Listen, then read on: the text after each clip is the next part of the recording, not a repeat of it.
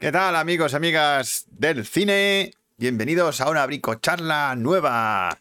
Esta vez vamos a hablar de un temazo que es las películas de ciencia ficción. Un tema que, que propuso aquí Juan Pedro, nuestro padre. Es uno de nuestros géneros favoritos, imagino que de vosotros también. Y uno de los más prolíficos también. Que ha dado auténticas joyas universales del cine. Pero antes, como siempre, pues tenemos la frase secreta, que es de una película de ciencia ficción, para mí muy buena y muy curiosa. Porque además trata un tema muy de actualidad. Vamos a ver con la frase. Es un monólogo, ¿vale?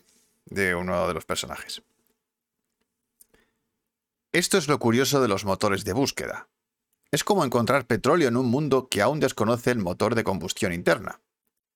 Demasiada materia prima. Nadie sabía qué hacer con ella. Mis competidores estaban resueltos a aprobar y lucrar con las compras y las redes sociales. Creían que los motores de búsqueda eran un mapa del pensamiento, pero en realidad eran un mapa de cómo pensaban. ¿De qué película es esta frase? Empezamos. I would like to introduce. Bienvenidos al podcast de Bricocharlas.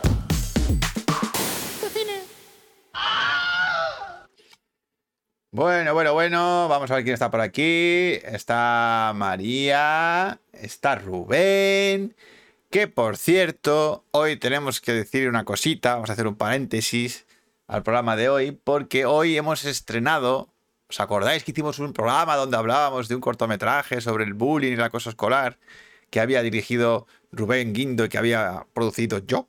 Pues eh, hoy hemos estrenado online y lo podéis ver desde la página web de synapsisfilms.com. Hoy ha sido el estreno online. Además, incluye un documental muy chulo sobre todo el proceso y cómo este cortometraje pues, está ayudando a, concienciar a los chavales eh, pues, sobre este problema, ¿no? Así que os, os recomendamos muchísimo, ¿vale? Eh, además, hoy es el día del acoso escolar, eh, bueno, el día contra el acoso escolar. Y, y pues qué mejor día para estrenar este cortometraje. Así que ya sabéis, lo podéis ver en synapsisfilms.com. Y enganchamos otra vez con el programa. Hoy vamos a hablar de ciencia ficción. Bienvenido Esa, bienvenido Juan Pedro. Este es el tema que propusiste tú. Ya sabéis, los mecenas tienen derecho a, a proponer temas y gracias a eso, pues aquí estamos hablando de la ciencia ficción. Bien, eh, voy a hacer un resumen del programa de hoy.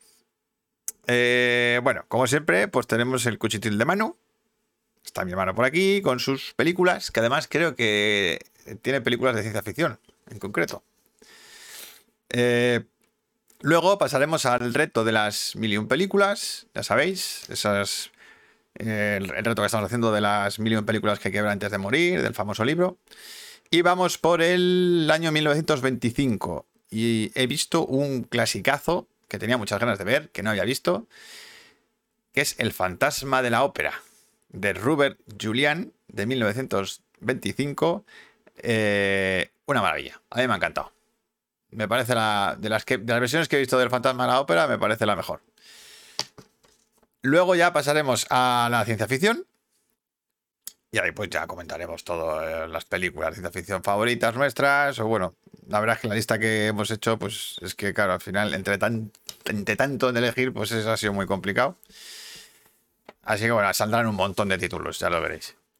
Y luego la brico película, vamos a hablar de un, una herramienta que además es muy del, de la ciencia ficción y que es muy moderna. O sea, es que, ha empezado a salir hace poco que es la narración del tiempo no lineal. Ya os comentaré un poco de qué va esto. Es un poco raro, pero hay una película en concreto que fue la que dio el detonante a todo esto. Y vamos a hablar de ella. Va a ser, va a ser la brico película. Y luego, pues resolveremos la frase secreta que os he comentado antes. Así que nada, vamos con el cuchitril de Manu, que está por aquí. ¿Qué pasa, Manu? Hola chiquis, ¿qué tal ¿Qué estáis? tal? ¿Cómo se está en el salón? ¿Qué tal el Hola salón? María, bueno pues aquí estoy, en el salón, que es mi cuarto. A ver, eh, ¿qué tal María? ¿Qué tal Rubén? Bueno, enhorabuena Rubén, que por cierto ya he visto tu corto, así que enhorabuena. Eh, bueno, fe- buenas esa y buenas a mi, pa- a mi padre también, a, padre. Juan Pedro. Eh, pues nada, que comentar, ¿qué pelis he visto? Poquitas, he visto poco esta semana, y, pero eso sí, las dos que he visto han sido dos clásicos de la ciencia ficción. Sí, señor. Así, así que vamos a ello. Pues la primera de todas, hay gente que se lo va a perder. que, que ojito aquí va fuerte. He visto Solaris de Andrei Tarkovsky, Tarkovsky. ¿vale? Del 72. Yo, a ver, yo me he leído el libro de Stanislav Lem, a mí me gustó muchísimo. Vi la versión de Soderbergh también con Josh Clooney, que se hizo famosa porque salía el culo de Josh Clooney, pero la película tenía cosas más interesantes porque a mí no me pareció mala adaptación del libro.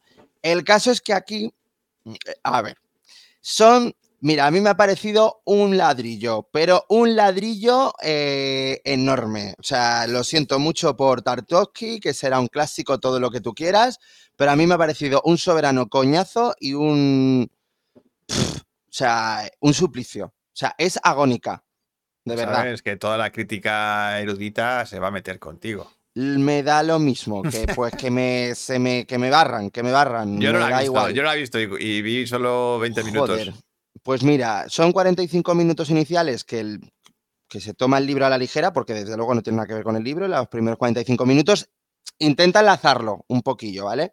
Pero son 45 minutos iniciales de pura exposición, con 10 minutos de, de uno de los personajes en coche por Japón. Y ya, Y ya. ¿vale? Que encima están en o sea, son rusos, pero mm, son 10 minutos en Japón. Que eso luego me ha explicado aquí Oscar, bueno, que no sé si está por aquí, que es por el tema de que, claro, la peli es del 72 y, claro, no podían salir de Rusia salvo algún permiso y se fueron a, mm, a Japón a rodarlo, le dieron el permiso y ahí rodaron, pues, como dar la sensación de que pueden salir fuera, algo así. Bueno, Vale. Vale, pero son 10 minutos que a mí no me valen para nada. Porque son de un tío conduciendo. Punto. Eh, luego, la peli es verdad que es fiel, pero de verdad es como coger el libro. Vale, co- cojo una hoja de papel y digo, de una parte, o sea, y todo como si estuviera leído. Como si estuviera leído. O sea, de verdad, eh, me ha parecido una película que es como si estuviera viendo un ajo. O sea, mm, durante tres horas. Porque no hay ni un. O sea, es plana, es monotemática todas, todas las veces. O sea, es de verdad que. mm, a mí no me ha convencido. De ritmo soporífero, es verdad que la foto y el diseño de producción están muy bien, pero de verdad, el ritmo, un suplicio. La adaptación, que todo lo fiel que tú quieras, pero no funciona. No funciona para nada porque el ritmo de tres horas, además de que le sobra una hora de película, mm, A lo, mejor, a lo mejor hay que ser ruso para verla, para que te guste. Que no, que no. O sea, yo lo siento mucho que, que a mí. Y mira que Tarkovsky, yo he visto la de la del espejo y a mí me gustó el espejo. Pero es que esta, de verdad, que es que no he podido con ella. Se me ha parecido. Hola Inma, ¿qué tal? Estamos hablando de Solaris de Tarkovsky. O sea, mm, que la he visto y me ha parecido un soberano coñazo. Em, todo el mundo, vale, que le encantará, pero yo me quedo mil veces con el libro. Y por cierto, el final de la película es distinto al del libro. Y me ha parecido tramposo la película muchísimo. Muchísimo. De verdad que no, me ha parecido una película muy sobrevalorada que ah, podrá entrar gente. Yo desde luego no he entrado. Y no me ha gustado ni como adaptación ni como peli. Punto. Así me he quedado. A, A lo mejor es lo que piensa todo el mundo. Eh, y no lo dicen. Y no lo pero- es que ni los actores que es que dicen su texto, pues leyéndolo, o sea, como si lo estuvieran leyendo, serán hijos de Putin. Pues eso mismo yo Putin. pienso esa. Eso pienso yo. Y nada, pues eso que es lo que, comen- lo que os comento, que me ha parecido muy sobrevalorada Solaris, de verdad, mucho. Bueno, Decepción, mucha decepción. Solaris, pasamos. Siguiente. Pasamos. Pues esto ha sido una revisión y ha sido pues eh, que he vuelto a ver Dune de David Lynch. Yo la vi eh, cuando tenía 12 años, no me gustó una mierda. O sea, Yo también. no me enteré de yo nada la vi con 13 años. y no me gustó nada. La volví a ver este verano debido a que se iba a estrenar la de Villeneuve. Y, y, eh, fíjate, la vi con esa, eh, que está aquí. Y duré creo que una hora de película. Mm, una horita. Una horita. O sea, y me quedé sopa o yo qué sé, porque desde luego me estaba, ni me enteraba ni nada. O sea, de verdad, no me estaba gustando. Porque quizá no estaba demasiado atento. El tema está que la he vuelto a ver ya con otros ojos. He dicho, venga, Manu, céntrate y vela. Y a ver, me ha gustado un poquito más. Y es verdad que el diseño de producción es impresionante. Em, la fotografía y la puesta en escena, o sea, eh, quiero decir, los planos están súper currados. La mayor parte de ellos, algunos es verdad que bueno. y eh, la banda sonora de Toto me ha gustado incluso más que la de Hans Zimmer, muchísimo más. Es que está mola un huevo, es súper épica. Y luego el tono, el tono que le da David Lynch no está, o sea, está bien. O sea, eh, eh, es más, es que Villeneuve lo ha cogido de ahí, de, Claro, de la peli de David lo- Lynch. lo que funcionaba en la película. Lo que funciona. O sea, y en ese sentido Villeneuve ha sido listo. Ahora, ¿qué le pasa a la película? Pues básicamente que, claro, yo esto no lo supe hasta que me lo dijo Oscar, o, y lo leí por ahí, que es que la película original duraba cuatro horas o cinco. ¿Qué pasa? Que hicieron un corte mm, de dos horas y cuarto. Ahora, claro, de, de los, del, del libro entero, que Villeneuve, claro, lo ha partido en dos, de manera más inteligente. Es que aquí, de verdad, las dos horas y cuarto o sea, el montaje es un desastre. Es un desastre. Pasan de una escena a otra sin ton ni son. De repente los personajes, sus motivaciones, no, ente- no entiendes por qué hacen las cosas. Lo dicho, un desastre. Y es una pena porque incluso David Lynch reniega de ella porque no tuvo el montaje original todos- que todos- quería. Todos reniegan de ella. Todos. Claro, eh, a ver, y el montaje es de Dino de Laurentiis, que se nota que es una producción suya por el tema del diseño de producción y todo eso, que quería hacer una cosa más mamarracha, pero yo creo que la intención era hacer otra cosa, algo más épico y ambicioso. Ahora, no le salió bien. Hombre, a no ver, la idea, la idea era hacer la competencia a Star Wars. O sea, Sí, claro, esa- pero no es que no es lo mismo. Pero claro, Eh, y, eh, y claro, yo creo de Laurentiis pensaba en eso y es que Dune son más cosas. Y claro, eh, tú ves la película sin haber visto a lo mejor la de Villeneuve y de nuevas y es que de verdad que es que no te enteras de nada. De nada. no, que no, es no, normal yo- que la gente se pierda. o sea, no me acuerdo nada. O sea, Eh, tengo, imágenes y tal, pero no me acuerdo de la historia, nada. Claro, a, a lo mejor ahora es verdad que te orientas más porque ya hemos visto la de Villeneuve y todo visto, esto, claro, y la de Villeneuve es más clara, eh, que te orienta más, pero es que en esta de verdad es que te pierdes con una facilidad tremenda, tremenda, pero porque el montaje no te permite que te ubiques. Sí, Por lo tanto, pero bueno, que me he reconciliado un poco con ella, ¿vale? O sea, no me ha parecido, mm, desde luego, un peliculón en absoluto, pero que tiene detallitos, como el diseño, ya os digo, el diseño de producción es impresionante, eh, los escenarios, el maquillaje, el vestuario, todo eso, o sea, está que te cagas. Eh, y la banda sonora, pero el montaje es que estropea todo, toda la peli, toda la peli, y se nota muchísimo. O sea, Bueno. es, que, es que yo os digo, pasan de una escena a otra, o sea, por ejemplo, la primera película de Dune, lo que pasa en la primera, dura en la de David Lynch una hora y media o 75 minutos. La segunda peli son 45. Así que imaginaos la tralla a la que va. La tralla a la que va. O sea, es tremendo. Ah, le, dice Inma, la hija de Dino de Laurentiis le dijo a David Lynch que la volviera a montar como él quería y le dijo naná. La hija de, de Laurentiis. Y que tenía Sí, que, pi- sí, que porque es que eh, Rafaela, creo, es que está producida por ella también Ah, la ella es la productora, vale. que la volviera a montar como él quería. Y le dijo naná, yo eso no lo, enti- no lo entiendo. Bueno, no entiendo la frase, eh, Inma. sí, está porque entonces mal David Lynch, escrita. porque dijo nana, si luego... No, no ¿Quién dijo. Nana? ¿Quién Sí. quería que Dino de Laurentiis? Rafaela o David Lynch. No entendemos los esa tres? trama. Bueno, pues ya está. Y esas son las dos películas que he visto, no he visto más. Pero bueno, dos clásicos de la ciencia ficción, de los cuales una la he defenestrado por completo y otra, pues me he reconciliado un poco con ella. Un poquito, ¿no? Un poquito, solamente un poco. Pero ya está, no hay, no hay más. ¿De Que no, que no he visto Ah, más. Vale, vale. A ver, ya contaré la serie que estoy viendo, que mi hermano ya sabe cuál es, Yo pero cuál es. yo dejo- lo dejo en sorpresa. Es una historia, es histórica. Es una serie Es histórica, histórica. Mm. que marcó a toda una generación. Vaya. bueno, ya lo contaré. Sí, sí, sí. Bueno, pues vamos a Hay ver. muchas series que han marcado generaciones. Pues nada, eso, que dos pelis de ciencia ficción clásicos. Muy bien. Y Pues nada, cerramos, cerramos el cuchitril de mano muy ciencia, muy sci-fi. Hmm. Y nos vamos a un clásico de terror. de terror entre comillas. Porque es verdad Ah, que es ah, vale, un momento, un momento, un momento, eh, Miguel. Dice Inma que le dijo que no, que 20 años después no volvería a montar la película debido a la producción. Hombre, no te jode, después de 20 años, normal. Yo No, tampoco lo bueno, haría. David Lynch ha dicho que lo mismo hace una revisión. Mm, Pero yo creo que no quiere volver porque no, ya eh, lo tiene como muy superado. O Hombre, le a afectó ver, mucho. Después de creo. 40 años, pues sí, claro. Pues es que lo que te digo, yo creo que ya no. Hace mucho Aún así, hay muchos friki que en YouTube he visto que están, han montado, han hecho un montaje de fans porque hay muchas escenas eliminadas y lo han intentado montar. Sí, pero esas escenas, ¿dónde están? Claro, en el DVD. Ah, bueno, pero no estarán las 5 horas. No, pero em, a ver, han mont- ya, pero es que también hay partes animadas que han animado a la gente y todo eso. O sea, no, se han hecho unas cosas raras, pero bueno, Eh, lo habrán mezclado con la, con la versión de. de Villeneuve. No, del, del este, del otro, del. Ah, del argentino. Jodorowsky. Del Jodorowsky, ¿no? Sí. Que tampoco se a hacer. Y bueno. Mm. Bueno, Bueno, pues eso, yo, ya, ya está. reto de las mil y un películas. Ya sabéis. eh, año 1925. El fantasma de la ópera. Dirigida por Rupert Julian, que no sé ni quién es este hombre.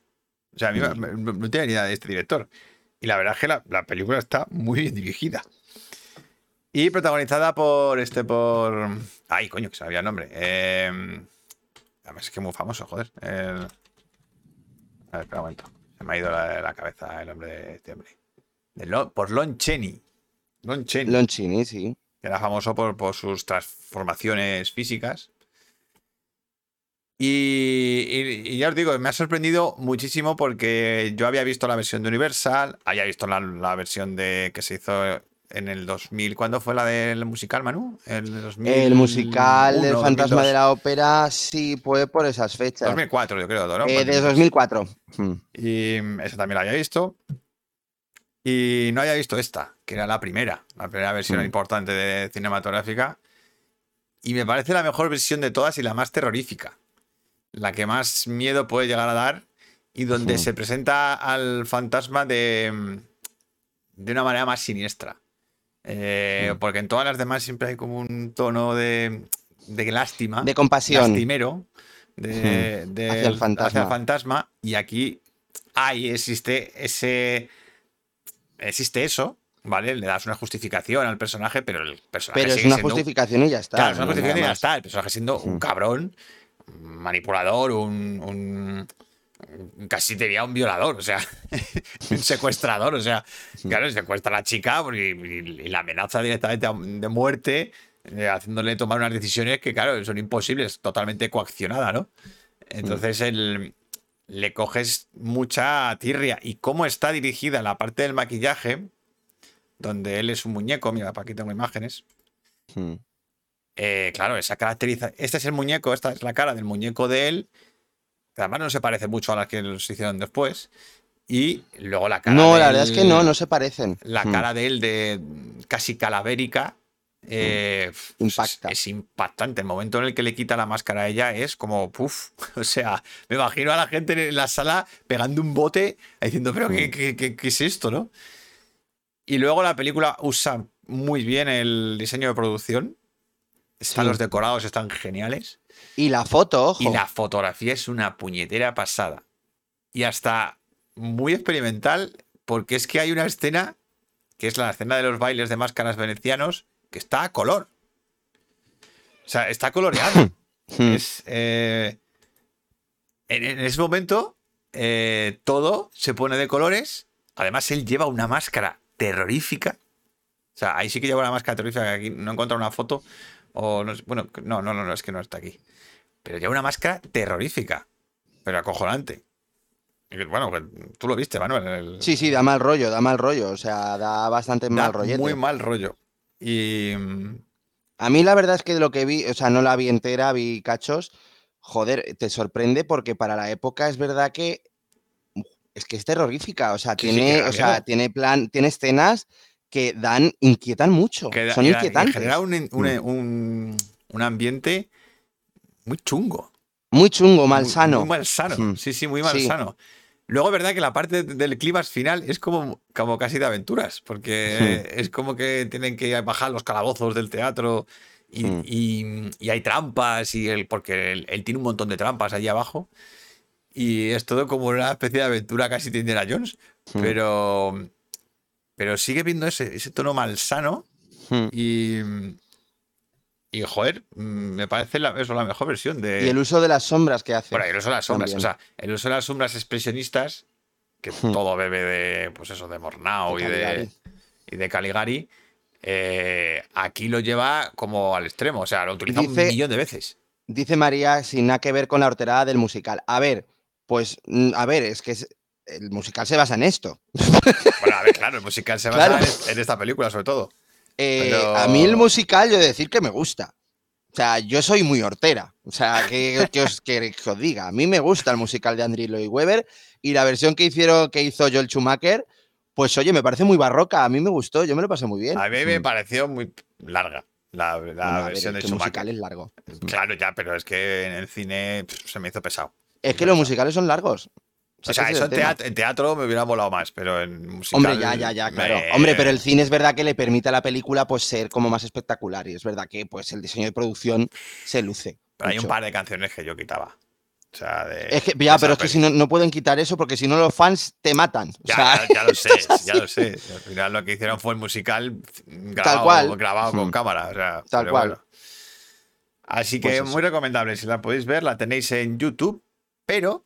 Manu, sobre- ¿alguna canción famosa del fantasma musical? Mm, Bueno, mm, hombre, la pues el fantasma de la ópera mm, no la voy a cantar, ¿vale? Fantasma de la ópera, de la ópera. soy yo. Hombre, pero la de. A mí la de carnaval me gusta mucho. Carnaval, na, na, na, na, na, na. Y luego la, tiene una de primadona. A mí me encantan. Si a mí el fantasma de la ópera me gusta mucho como musical. Hombre, o sea, me parece cojonudo. Que por cierto, que no sé si lo sabe mucha gente, hay segunda parte del musical. ¿Ah, sí? Sí. Y yo lo he visto, lo tenéis en YouTube, por cierto. ¿No moría el fantasma de la ópera al final? No, no, bueno, no se sabe. No se sabe. El final de la película del musical te dejan una rosa ahí en una tumba de Christine. Ah, es verdad. Claro, Que la como que el fantasma hace- por ahí. La vi hace 20 años. Que por cierto, aquí, en, bueno, no tiene que ver. O sea, que el fantasma es malo. No, no, aquí en esta el fantasma es un cabrón. O sea, es que, Sí, sí, sí, o sí. ya, lo- ya lo veréis. Es que no. Le tienes compasión porque el tío está torturado, porque es. Por su físico le han machacado siempre, pero claro. Luego él está haciendo unas cosas que dices, tío, se te ha ido la perola, ¿sabes? Por cierto, eh, vale, os, eh, te os comento, María, eh, vale, que dice que lo buscará. Se llama Love Never Dies, ¿vale? Lo escribo aquí. Y a ver, que no hay peli. O sea, lo que hay es el musical grabado. O sea, y el musical grabado lo tienes en YouTube. Pero ahí, Vale, que o yo sea, lo vi ahí. grabado de teatro. Claro, Ah, en. Broadway. Que fue un fracaso de la hostia. Ahora, las canciones a mí me gustan. Hmm. Bueno. Pero Pero la, hizo Weber también. Sí, la hizo Weber. Hmm. Sí, Weber es que cagaba musicales. Sí, la verdad es que tuvo una época en que. Mm. joder. Bueno, vamos a ver. Pues eso, el fantasma de la ópera la podéis ver en YouTube, ¿vale? Pero la mejor versión está en Filmin. Que es la, la que tiene una calidad guay, porque en YouTube las que encontré están todas en calidad bastante baja. Eh, así que si la tenéis en Filmin, de puta madre. Y tiene además, por cierto, destacar la banda sonora. La banda sonora está muy guay, ¿eh? Sí, al menos la de Filmin. La Eh, versión de ci- Filmin, ay, que no sabemos. Ay, ha dicho eh, Irma, El fantasma del paraíso. Pues te puedes creer que no la he visto, la de Brian De Palma, Ah, yo tampoco la he visto. Yo tampoco la he visto. como versión molona. Pues tengo muchas ganas de verla yo esa, ¿eh? O sea, la tengo que ver. No, la veré. Yo no la he visto tampoco. De, La veré. de Palma. Sí, esa, claro, hay que, hay que verla. Hay que verla. Bueno, Pues eso. cerramos el Cerramos. reto de las mil y un películas. Y vamos a el ciencia ficción. la ciencia ficción. Esas pelis ahí que nos hacen volar la cabeza. Por cierto, me está sorprendiendo que de momento Oscar o está callado porque si no, suelta toda la tralla o no, o no está todavía ¿Dónde en el tema que él ama. ti, ti, ti. ¿Dónde está Oscar? Por favor. Este era Le su voy a programa. escribir. Mira, incluso le voy a poner, le voy a mandar un audio en plan, Oscar, te estamos llamando. Te invocamos, Oscar. Oscar, te invocamos. Mira, estoy con el móvil invocándote. Ahora- te invocamos en el chat. A ¿Dónde soltar- estás? Va a soltar una lista de 300 películas así de golpe en el chat, ya verás. Pues eso, que, que- Bueno. me va a encantar, dice, seguro, Irma, seguro. Vale. Morla, ¿quién es Morla? Manifiéstate. Hombre, No sé, Morla será alguien. A lo mejor es Oscar. A lo mejor es Oscar. A lo mejor es Oscar, vete a saber. Morla, Morla era la de. La de Cristal Soy Oscuro, Dani. ¿no? ¿Dani? ¿Qué Dani? Morla. No sé, yo tengo muchos Dani. Claro, yo no sé. Morla, Mo- Sempiternos. El Dani de Sempiternos. Ah, vale, vale, vale. Ya sé quién eres. Ya sé que. Hombre, Dani, por supuesto. Dani Sanz. Genial, Dani. Pero ¿Qué, que qué Morla, tal todo? Morla era el personaje de. Morla, Morla es. Sí, Morla es la de Cristal Oscuro. La que estaba sí, oscuro, ¿no? La bruja. La Mm, bruja. mm, Hay un muñeco por ahí de ella. Sí, sí. Eh, Muchos saludos, Dani. Bueno, Bueno, ciencia pues eso. ficción. Ciencia ficción. Entramos aquí ya en la polémica de qué es ciencia ficción. Qué difícil. Uh, uh, uh. Yo pongo mi definición, luego ya que cada uno saque la que quiera. Pero para mí son películas o historias que tratan una, un, un universo posible, científicamente posible, Vale. ¿vale? Hola, Guillermo. Por cierto. ¿Qué dice Oscar? Dice, yo te lo dije a ti, Oscar, como los Pokémon. dice claro. Guillermo. Bueno, Que le estamos llamando, por eso dice yo te lo digo a ti. Eh, Vale. yo voy a nombrar cinco pelis, las voy a poner un poco, la verdad es que casi aleatorias, porque es que es muy difícil, algunas pues porque me han impactado muchas, otras bueno, por distintos motivos. Voy a- luego diré mis motivos de por qué están en la lista, pero que podían estar estas como podían estar otras. Ay, es verdad. Perdona, Miguel. Morla es la tortuga del pantano de la tristeza. Es verdad también. De la historia interminable. No, Morla. bueno, sí, esa es, esa es Vetusta Morla. No, pero que es la, la tortuga. Que sí, que sí, Morla, Morla, la tortuga, sí, sí. Es verdad. Morla, sí, sí.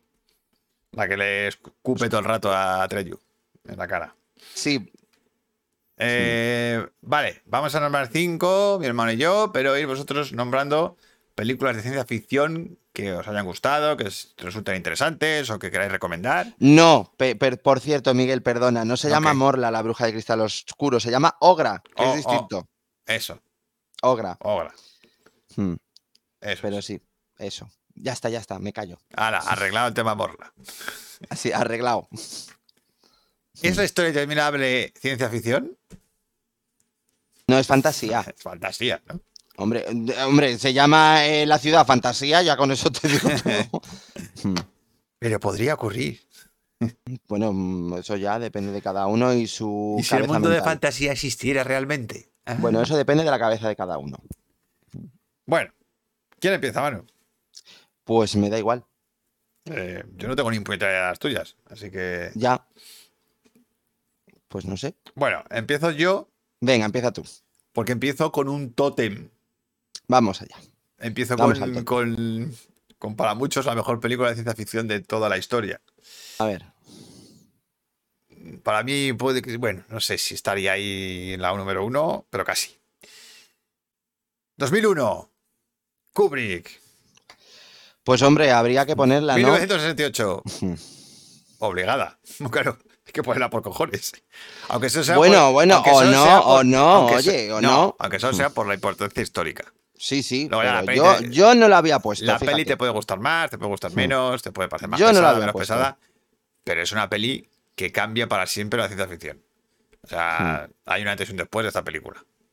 Así de claro. O sea, eso. Hasta ese momento la ciencia ficción era una cosa de serie B, no tenía mucho valor a nivel cinematográfico. Y de repente llega Kubrick y empieza a hacer planos del espacio que jamás se habían visto. O sea, una profundidad filosófica que jamás se había visto.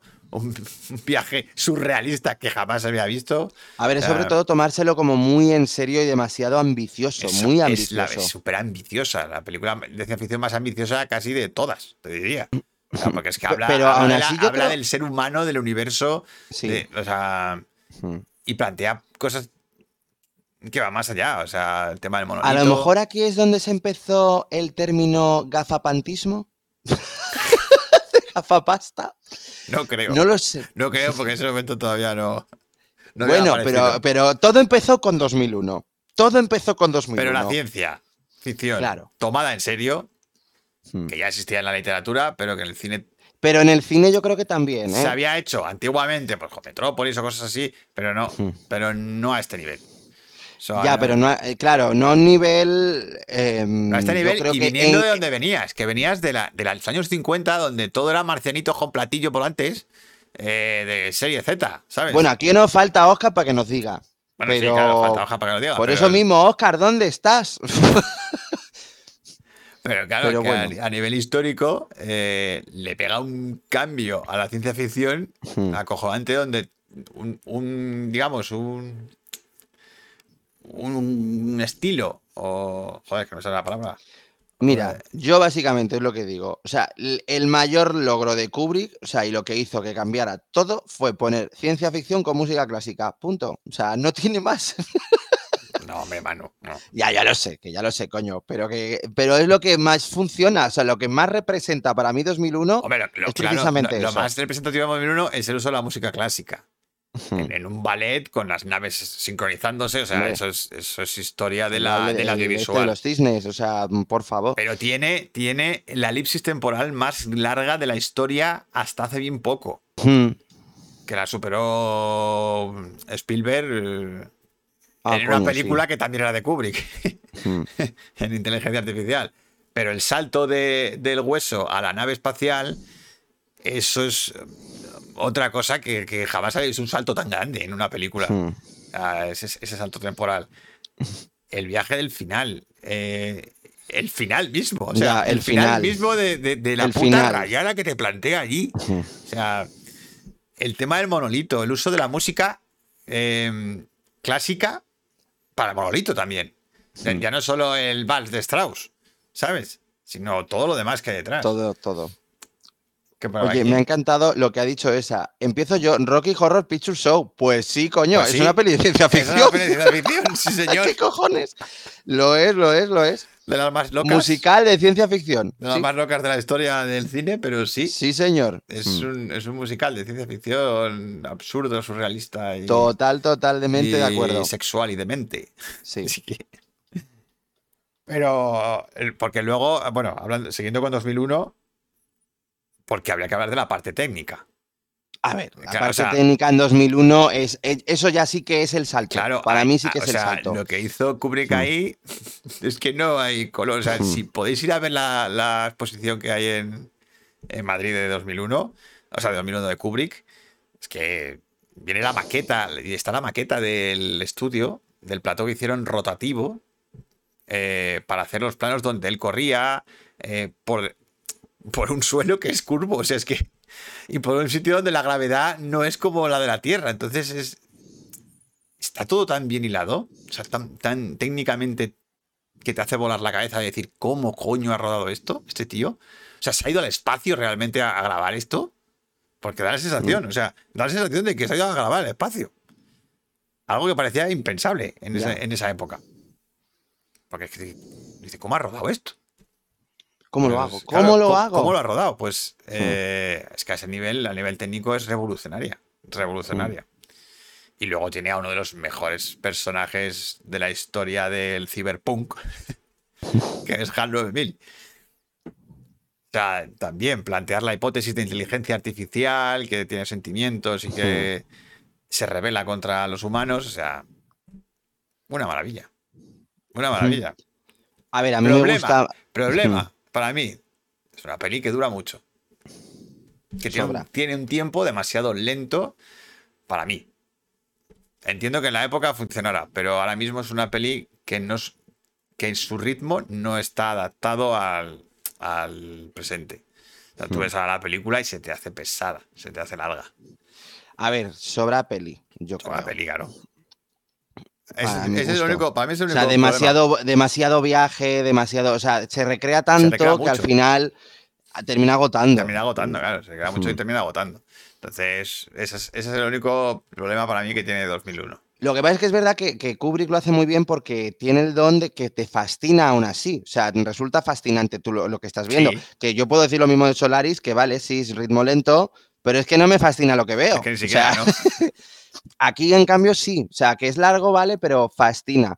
Yo, yo es verdad que me quedé dormido y la tuve que ver en dos tandas 2001, pero me estaba gustando. O sea, todo hay que decirlo, ¿eh? No. Mira, ah, bueno, una cosa, porque papá está hablando aquí, dice, hay tres películas que van dando avances en la ciencia ficción, que son 2001, Blade Runner, y Matrix.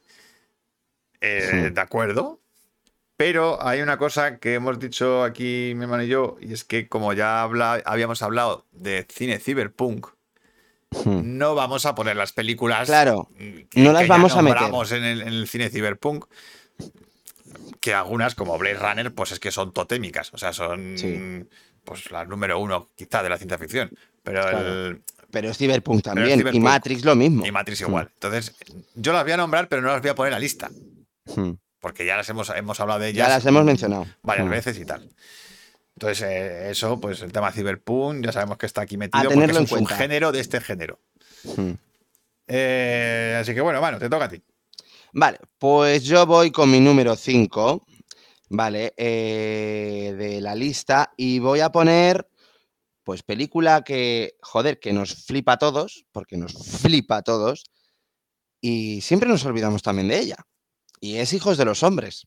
O sea, Hijos de los Hombres, pues me parece un pepino de ciencia ficción que ya quisieran muchas y me parece una de las mejores películas de este siglo. Sí. O sea, con sí. eso digo todo. Además, es que es ciencia ficción cercana, que es lo que mola. Sí, ciencia ficción que te la crees. Sí. O sea, que dices, esto puede pasar. Y lo que precisamente impacta, por eso la pongo, a mí me impactó muchísimo porque me, eh, me- me resultó durísima. O sea, es una peli muy dura, con un toque de esperanza, pero, pero Joder. Pero muy el toque de pequeño. esperanza es, es nada. Muy pequeño, pero, pero te da una agonía, una tristeza de, de ver hasta dónde podemos llegar. Que, Porque además, el toque de esperanza es depende de cómo interpretes el final. claro, o sea, ahí está el tema. cómo te habla del tema de la inmigración, cómo te habla del tema de, bueno, de las guerras. De las eh, guerras, del arte. Te lo, te lo habla tan bien la película. De, de manera, o sea, todo, todo en plano secuencia, porque es Alfonso Cuarón. Y Alfonso Cuarón aquí, desde luego, se lució de lo lindo y crea escenas que, desde luego, son historia Bueno, del es cine. historia del cine, lo que hace, lo que ocurre Em, ahí es historia del cine. Tiene como dos planos secuencia, la- bueno, para mí tres, ¿qué coño? Tres, que es una la del coche, la el del coche, parto, que es el primero que te quedas de piedra. sí, de piedra, luego, pero por cómo está hecho, Eh, porque sí, es sí. un raya un nivel técnico que ya ni te planteas cómo está rodado. No puede ser, la cámara está atravesando cosas, yo no entiendo nada. Pero es que, es que ni te planteas ya, es No, que te da igual, porque estás metido dentro de de la la narrativa. Eh, y, y consigue, de verdad, que consigue que empatices con sus personajes que intentan hacer un mundo mejor, pero es que el mundo no te permite hacerlo y es, es, es brutal en ese sentido. A mí por eso mismo es una película que me impactó muchísimo, tanto técnica como, eh, como la historia en sí, cómo está contada. Sí, Y los personajes, es que todo es redondo. porque al final, además, todo el tema del embarazo, de la- del bebé Sí. y tal, es como un MacGuffin enorme para contarte lo que está pasando en el mundo. Claro, Es un viaje, por, es un viaje por el mundo. Por el, Por el mundo, por- sí, por ese es un viaje- futuro apocalíptico casi, Hmm. eh, en el que la inmigración se ha convertido en un problema masivo donde la gente Que- vive en jaulas, o sea, es, es un mundo horroroso. Es un mundo horroroso, horroroso, que solo unos pocos privilegiados pues pueden vivir más o menos bien, eh, que te lo dice la peli, pero es que luego hay gente que también quiere hacer del mundo un lugar mejor. Y, y, de- y, coño, es que te deja muy... Momento lloro y cómo se para un tiroteo. pf, ¿Ves? Dice Inma, momento lloro y cómo se para un tiroteo. Sí. Brutal, no quiero verla más, sufrí mucho. Es que es eso, se sufre viendo esa película. Joder, pero macho, cuando se- es que es cuando de necesaria. disparar porque ven al, bebé, o sea, eso Hmm. es... joder. Es que, se- claro, pero es que es el momento perfecto, porque digo, no pueden resolver la película de otra manera que así. No, y el final, claro, el final, bueno, el final es... A, ver, a mí, a mí el final me Bueno, a mí el final me encanta, a mí el final me parece... La primera que lo vi, digo, hostias. El final me parece brutal. eh, bueno, es que toda la peli para mí es redonda. Y ya os digo, la, la- la- que tampoco es que te lo diga directamente a la cara. Si es que la película te lo muestra y ya está. No es algo. Es más, el inicio de la película, que ya es un plano secuencia, con una bomba, ya te explica cómo está el mundo. Sí. O sea, En, en un plano secuencia te, te da, te define todo. Te define toda todo. situación. Ya está, punto. Y luego ya está el desarrollo de personajes, que el personaje de Clive Owen está fantástico, no puede Ah, está hacer de un madre. Es muy difícil hacer de una persona normal, ¿eh? Y Clive Owen de verdad hace de una persona que dices, es que puedes ser tú o tu Sí. vecino. Eh, soy o soy tu yo amigo. atrapado en ese mundo, ¿sabes? Sí, Soy- o sea, Clive Owen está fantástico. Michael Caine, que bien. Bueno, es que todos, todos están Ah, maravillosos en la película. que te. Hmm. Ese personaje mola mucho. Así que, pues nada, deciros eso, que Hijos Dice de los Hombres me pareció. Que el plano secuencia del coche es algo espectacular, dice Rubén. Sí, sí, es histo- o sea, historia del cine. Papá dice Bueno, que los tres. Los 12 tres que tiene. No, pero es que sí, Bueno. las tres es que. Bueno, no, a ver, que tiene un montón de Tiene- planos casi secuencia. Todos son planos secuencias, que todas las Sí, pelis son planos Lo que ves secuencias. es que hay, hay tres que son de cagarse. Sí. O sea, directamente. El Mm. coche, el del, el del parto y el de Sí, la el del guerra. parto. Mira, me quedo con Regreso al Futuro de Omega Man y Thor Ragnarok. ¡Ole tú, Guillermo! Di que sí. Hombre, ya. De Omega Man. ¿Cuál es de Omega Man? Eh, de Omega, pues de Omega Man no sé cuál, eh, yo tampoco. Espera, ¿Omega Man? mirarlo. Omega Man. El último hombre vivo. Pues ah, es el último ser- hombre vivo. Omega Man. Sí, es el último hombre vivo. Es que Mm. eso no lo he visto. Yo tampoco. Ay, yo he visto la de cuando el destino nos alcance, pero no el de Omega Man. Que, pues, pues eso. Que hijos de los hombres. Y me tenía que meterla, porque me impactó muchísimo. Pues mira. mucho, mucho, mucho, mucho. Sí, no, a mí también. Joder, pero. ¿Cuándo está mal, Kane? Nunca. Bueno, Tiburón 4, cariño. Tiburón 4. Tiburón 4. ¿En Tiburón estaba mm, Michael Caine? Hombre, claro, si dijo que, se- que, que por eso hizo la película, para pagar su hipoteca. Ay, no me acuerdo Mm. yo de eso. Yo la vi, esa de pequeño. Sí, sí, sí. Pues Tiburón 4 sale Michael Kane. Sí. Madre mía. Eh, bueno, pues mira, justo papá ha nombrado la siguiente que voy a nombrar yo. Que es 12 monos. 12 monos. Hmm. 12 monos. De 1995. De Terry Gilliam. La Terry Gilliam. Y la pongo aquí por, por ser una peli única en tono. O sea, es una peli rarísima a nivel, al nivel de tono. Pues, Sí, es, es muy rara, ¿eh? como dirige Terry Gilliam, ¿no? Que es pues muy estrambótico y muy. Bueno, aquí está más o menos serenito. Aquí está sereno, pero la, la- la- la- la parte del futuro, Sí, bueno, ejemplo- la parte del principio, la primera mitad. claro, la primera mitad, la Mm. parte del futuro donde están los médicos y todo eso, es, es, Sí. es, Es, muy Terry Gilliam. Gilliam, Hmm. ahí con todo deformado, todo medio loco, todo grandes Mm. angulares. Y. Pero claro, recuerdo muchísimo la primera vez que la vi, cómo me rayé, tío. Cómo me Mm. rayé con el tema del sueño. A mí es que, pues a mí me dio mucha tristeza. Esa Pero sí, dame, claro, es que da, Mm. da tristeza, claro, porque termina mal, entre comillas. Entre comillas. A mí no sé, me dio como. Ay, Pero le dio, pero claro, le dio como un, un giro de tuerca a los temas de los viajes en el tiempo. sí, de viajes temporales y todo esto, sí. Cómo, es, eh, cómo, lo, cómo lo trataba el tema del sueño suyo, el, el sueño Hmm. de. Luego de que él fuera él y, que, y cómo el, el sueño iba cambiando según le iba haciendo viajes en el tiempo. Es que era una idea muy. Muy rayante. O sea, muy. muy de, de darle El al coco de- ahí, de decir, joder, ¿qué está El pasando de este hombre? Truman. ¿Qué? ¿Qué ha dicho María? Porque show de de- Truman. que de Truman- si es ciencia ficción. Sí, podría ser. Hombre, es ciencia ficción, sí. Sí, sí, creo, sí, el sí. show de Truman es una película de ciencia ficción en realidad. Sí. Sí. Claro, pensaba que eh, como que lo estaba intentando colar con 12 monos. Inma dice Ah. la francesa de 12 monos. 12 monos. La reentré. No sé cómo escribirla. Está basada en un corto francés. Yo sí que sabía que estaba, estaba basado en un, en, al- en un, eh, que 12 monos no era original, que era un remake de una de algo francés. Ahora, no sabía que estaba basado en un corto.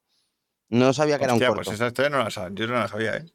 No la sabía. La rentré, eh, que mm, pues no sé. Ni idea. No, no, no la he encontrado. Eh, no la he encontrado. es de estas pelis donde de repente empiezas a mirar la, la biografía y la filmografía de Bruce Willis y dices, coño, que hizo 12 monos. Claro, sí. Y es Dice- verdad que la gente se olvida. Se olvida de que, de que este tío estaba ahí haciendo del loco. Bueno, de Bueno, loco lo- no, no, no loco, sino de alguien que se cree que está loco. Lo que se olvida la gente es que ahí estuvo Brad Pitt, que es de sus pocas nominaciones al Oscar que tuvo. Y No, es que Brad Pitt está la- genial. La única. O sea, bueno, la única, perdona, que tiene un Oscar. ¿no? Hombre, tiene un Oscar La- por la de, la de Tarantino. Ah, sí, yo no, me acordaba. Pues ya ves, o sea, pues por Eras una vez en Hollywood ganó el Oscar. Pero sí, sí, ¿Sí? sí. Pues, Que sí, sí. coño. Hostia, yo qué sé. Es que últimamente, como no hago caso a los Oscars, Mm. Pero. pero A ver, sí. que yo cambio mucho los nombres, lo busco, vale, Inma. Muchas gracias, corazón. Mm. No, sí, el, el- Claro, es que son Brad Pitt y Bru- y Bruce Willis en dos papeles totalmente Opuestos. opuestos a lo que suelen hacer. Mm, Y claro, es muy sorprendente verlos en, ese, en esa tesitura. mm. Y luego me, me gusta muchísimo el desarrollo del personaje de, de- de él, de cómo al principio cree mucho en, en lo que le está pasando y luego empieza a pensar que, él está loco, Que él está loco. que realmente está loco, que los 12 monos no existen, que no va a pasar Mm. nada. Y luego La ya se da cuenta de lo que está pasando, ¿no? La Yete. La Yete. La eh, YT. La Yete. El muelle. Ah, pues eso habrá que verlo. Es el muelle, se llama. Y Ahora es, es un corto, sí, es un corto francés. Vale, vale. Joder, pero es el 62. Hostia. Vale, vale, espérate, Vale, que ahora me empieza, me empieza a mí a sonar algo de que en su momento. Es que yo sabía, algo. digo, es que 12 monos no era original y estaba basado en algo francés, pero Es yo no que me sabía está que era sonando a mí de que, de que creo que ese corto lo he visto. Uh, Es que me Pues- suena, pero hace pues que muchísimo. O sea, ser. cuando, pues cuando, pues cuando vimos la peli. Es un mediometraje, ¿eh? O sea que, no sé, dura 30 minutos por lo que veo aquí. Pero bueno, que eso. No sé. que Además, ojo con 12 monos, ojo con la música. De 12 monos. Sí. ¿No te acuerdas que era todo acordeón? Es verdad, Era muy original, macho. es verdad, es verdad, no me, no me acordaba. Pero porque te daba esta. Bueno, es muy Terry Gilliam también en- en ese aspecto, sí. Es de primero sí. de carrera de cine. Ahora, es de lo mejorcito que ha hecho Terry Gilliam, ¿eh? Sí, sí. 12 monos, sí. Sí, sí, sí. De lo mejorcito. Bueno, para mí casi te diría que lo mejor. Es de primero de carrera de cine, dice eh, Inma. Pues sí, 12 monos es de las películas más extrañas de- dentro Mm. del género de ciencia ficción y de las que más te hacen comerte el coco, porque plantea una nueva paradoja en los viajes temporales y Mm. eso mola, ahí al, al nivel de Dark. Brasil. Bueno, eso ya es Gilliam. una distopía pura y dura. Eh, Hombre, es ciencia ficción también, ¿eh? ciencia ficción, es de Brasil es ciencia ficción. sí, sí, distopías bueno, es la versión de. Terry Gilliam de 1984, básicamente. Te toca, mano, sí, te toca. Me toca. Ok, pues voy a decir mi siguiente, que mi siguiente, pues tengo que, que aquí a ojito, hay bastantes. Pues, pues esta película yo tenía muchas ganas de verla, la vi en el cine, por fin. eh, me costó un poquito al principio, ¿eh? Y la vi con todos vosotros, con mi familia. Y me impactó mucho, me gustó mucho, me le di vueltas al coco. O sea, son de esas películas de ciencia ficción que a, que a ti por A o por B te han impactado. De una manera u otra. Y yo aquí tengo que mencionarlo, y es Steven Spielberg, ¿cómo no? Encuentros en la tercera fase. No, ¿No? Pues vaya. no. Miguel, ¿No? la vi en el- si la vi en el cine, Yo qué sé, ET. pues fue inteligencia artificial. Ah, IA. Ah, Vale, vale, vale. IA, Inteligencia Artificial, película que iba a hacer Kubrick, pero como murió, fue un proyecto que se quedó ahí en el aire y que al final dirigió Spielberg. A mí me parece un peliculón, cuanto más ¿no? veces la veo, más me gusta. Me eh, peli no, no ha envejecido absolutamente nada. Con el tiempo se ha ido reafirmando.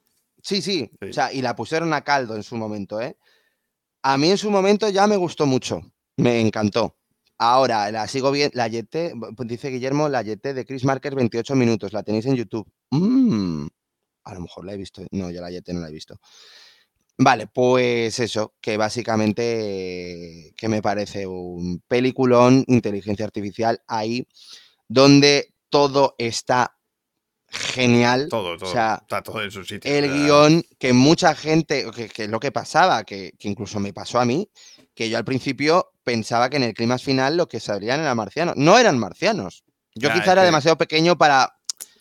Es que, eh, claro, para eso- caer en no, eso. No, no, te pasa, pero no, es que parecen marcianos, tío. O sea. Sí, que parecen marcianos, pero claro, es la nueva, eh, la nueva, el cómo ha progresado en la robótica.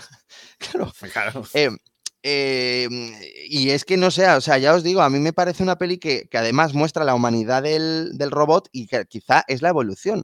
O sea, muestra la evolución como especie en la o sea, tanto como humano en la robótica. Y es que al final no somos tan diferentes. O sea, y No, en es- ese aspecto es- la película te lo muestra tan, tan, tan, tan bien. Que, que, a ver, es verdad que todo el mundo es que es muy sensiblera, es muy moña eh, por tema Spielberg. Pues yo, ¿qué queréis que os diga? Yo lloro como una cerda viendo esta película. O sea, Es que, yo la parte final, eh, yo no me puedo resistir y es que ll- lloro cada vez que la veo. pero es que además, eh, ¿cómo vas a negar eso? Si es que, si es, que es, es- es- la historia es de un niño que pierde a su madre. Que pierda a su madre. Entonces, Mm. y que, digamos, al final de la película, por fin la encuentra, entre comillas. La encuentra entre comillas. Entre comillas, ¿vale? Ese Pero- es el tema. Entonces es como, Mm. joder, eh, Además es que lo, Mm. lo lleva hasta el, hasta el fondo. o sea, hasta el límite. Lleva el conflicto hasta el hasta el, límite. hasta el extremo final. hasta el extremo. Yo me acuerdo que cuando la vimos en el cine, que tú me decías, tenía que haber terminado aquí, y no. Fíjate. A ver, también no hubiera sido un final cojonudo, ¿eh? Sí, habría sido un final, hombre, pero muy desolador, ¿eh? Muy demoledor. desolador, muy demoledor. Muy demoledor. Pero es verdad que el final, final es interesante por lo Pero que es plantea. interesante por lo que plantea, sí. Y, y, joder, todo el mundo diciendo, no, la parte final no la escribió Kubrick. Pues sí, la escribió Kubrick, chiquis. Sí, la escribió él. Y Así es que- el mayor Es salto... Pinocho. Sí, es Pinocho, claro. Pero es la mayor elipsis temporal de la historia del cine. Sí, hombre, es que encima te lo dice el narrador y dice, bueno, y pasaron 3.000 años. Y pasaron dices, ¿tú qué? 3.000 millones de años. No sé cuánto pero ¿qué, dices, ¿qué? ¿Cómo? Y claro, ves una cosa que, que, que ahí, joder, Spielberg está muy arriesgado porque es un momento que es mudo. Bueno, mudo, no, o sea, no hablan. hablan. No hay Y diálogo. son como 10 minutos, 10 15, como minutos muy, solo de imágenes. o sea, muy kubrickiano, ¿eh? O sea, ese momento también. Sí, muy de Y- 2001. muy del final de 2001. Donde Sí, no total, pero es que también tiene esa magia de Spielberg, o sea, tiene las dos cosas y la mezcla muy bien, porque tiene esa magia de Spielberg que consigue emocionarte y darle la acción con muy poco, con muy poco, el, el momento del circo de la carne, No, es que, o joder. sea, es que tiene cada episodio que dices, joder. claro, es un filme episódico que, por cierto, visualmente es brutalísima, brutalísima, ya os digo, es que no ha envejecido nada, o sea, No, no, es una película nada. que no ha envejecido visualmente, ni siquiera. Hailey Joel Osment, o sea, Está- hace el está papelón brutal. de su vida. Está el papelón de su vida. O sea, el papelón de su vida hace ahí el chaval, más que el sexto sentido. Y bueno, Jude Law está fant es que todo está muy bien. Todo, o sea, la banda sonora de John Williams, madre mía, qué obrón que se marca el tío. Es que todo, es que yo no puedo, es que eh, es para mí es redonda, No, es, una- es redonda, una es las- emotiva, es dura, es es es súper maestras de la, de la ciencia ficción. Sí, es, y a mí me impactó muchísimo, por eso yo la quería meter, porque es verdad que ya la vi un poco, bueno, con, creo que con 12 años en el cine, que todo el mundo me dijo, Buah, te va a aburrir, no te va a gustar nada, porque a mí no me gustó, la vi y me encantó. O sea, yo menos mal que iba a la contraria del mundo, porque Además, si no, tuvo la polémica de lo, de lo de las Torres Gemelas, ¿te acuerdas? sí que las, elim- las eliminaron, ¿no? Al final las quitaron porque no, no tendría sentido. No tendría sentido, Claro, eso es verdad. que en un futuro Que- hubiera Torres Gemelas. Claro, no sé si lo sabéis, que fue justamente el año que fue lo de las Torres Gemelas, y en la peli aparecían en el futuro ahí Claro, aparecía Nueva York del futuro con las Torres. Gemelas, claro, entonces no tenía sentido. Así que sí. Eh, dice Guillermo, a veces veo roboces. pues sí, sí. Pues nada, de circo, inteligencia artificial, que me parece un- una maravilla, Pues Así es que sí. película enorme. Madre muy buena. Que también se nos olvida en inteligencia artificial, eh, ojito. Que Joder, es que, que es que Spielberg tiene unas cuantas, ¿eh? Sí, sí, por eso mismo. Vale, pues ya está. Esa. Bueno, pues yo me voy a al 2009 a una película que me sorprendió un mogollón, pero mogollón, Sí. porque además es cine independiente. Ah. Una ópera prima de un director de que es hijo de un artista muy- ¡Cantante! muy, famoso, De un cantante. de un cantante muy famoso, eh, de, dirigida por Duncan Jones. Que claro, si primera, si no sabes quién es, dices, pues, ¿de ¿quién será Pues hijo muy este bien. hombre, no? hijo de David Bowie. Hmm. Y que dirigió una película que se llama Moon, donde solo hay un actor y un Sí, sí, robot. no hay más. Un actor y un robot. No hay más. Y es un peliculón Hoy.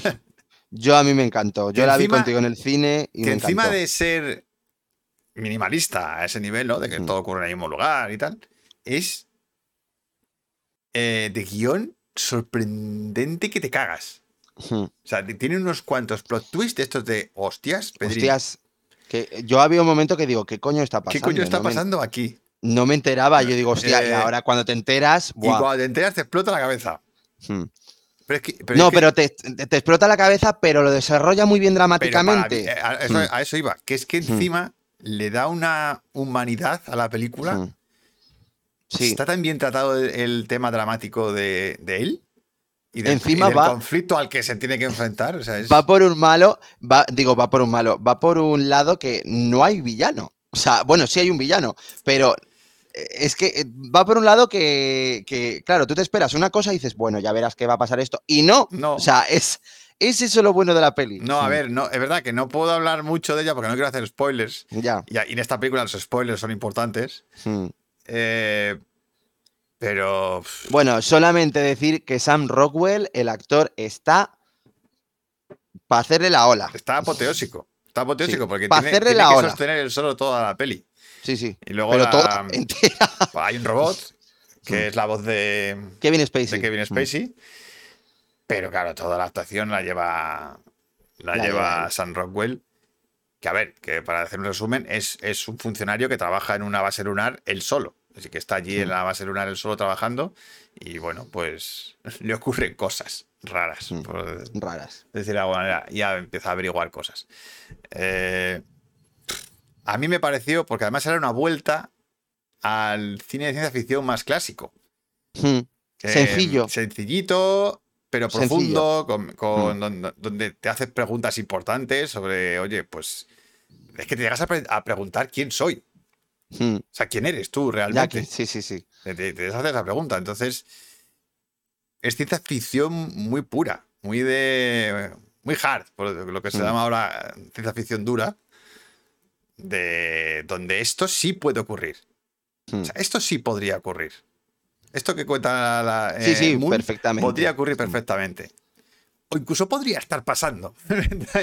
Hoy no lo y sabemos. no lo sabes. O sea, eh, es, es una maravilla lo que, lo que plantea, lo que plantea la película. Y Por cierto, mencionar a la gente que dicen que hay una secuela que es mudo, mute, ¿vale? Dirigida por Duncan Jones. pero es Lo secuela. siento, chicos, no es una secuela. Es una o sea, se han inventado eso de que es una secuela y no lo es, ¿vale? Yo lo dejo Es claro. otra peli que ha dirigido Duncan Jones y ya está. En un universo, en otra peli de ciencia ficción que dicen que es del mismo universo de Moon. No, chicos, no. A ver, yo no sé, yo no he visto Mute, pero. Que no es secuela de Moon Pero para vamos, nada. Además que, Que no. eh, Moon tampoco tendría la secuela No tendría sentido. sentido. O sea, Mm. la secuela no tiene mucho sentido. Mm. Pero bueno, y destacar muchísimo la música. Destacar De la, la. Mm. banda sonora de Clint Mansell, que yo creo que también es una de las que más me he puesto yo para escribir y para, Sí, sí. para de fondo, porque es que es. Porque tiene esa calidez, mm, esa ternura de, de- de la parte del final, por decirlo. Mm. Que, bueno, no voy a decir lo que pasa, pero. Pero, joder, que es súper emotiva. Súper emotiva. Sí, muy- es muy emotiva. Ay, pero yo me acuerdo que la parte final yo estaba, yo, ay, venga, venga. O sea, de estos que te agarras, porque estás tan metido en el relato Estás que. muy metido en el clímax. Mm. Muy metido en Sí. el porque Es que es lo bueno de la peli, que te consigue meter dentro mucho en la historia. Muy potente con muy pocos ingredientes. Y con muy poco dinero. Si es que Y con tampoco muy poco dinero. tanto. O sea, porque fue una peli que creo que le costó 5 millones o algo así, ¿no? Sí, muy poquito. Y. A ver, tampoco es que se.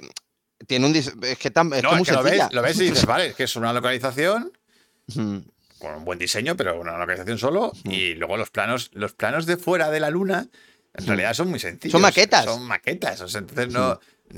Pues no hay mucho lío. ¿sabes?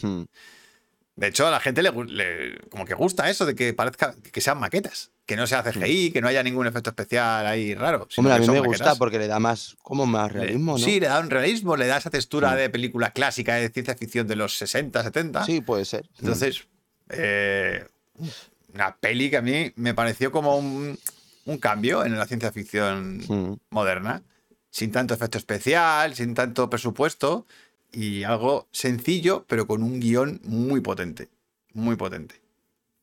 Y unas actuaciones brutales de Sam Rockwell. Hmm. Así que Moon, Duncan Jones, 2009. Pues muy buena, muy, buena Moon. Muy buena Moon. Muy buena. Me Vale. toca, Manu. Bueno, pues yo voy a ir. A ver, vamos a variar un poquito, porque hay que variar. hay que variar. Que nos ponemos muy serios y no hace falta. Y yo, voy a mencionar. Hombre, por supuesto, pero yo tengo que mencionar una. Hombre, ¿de quién va a ser? Pues es que yo lo tengo que mencionar. De. Spielberg. No, de Spielberg no.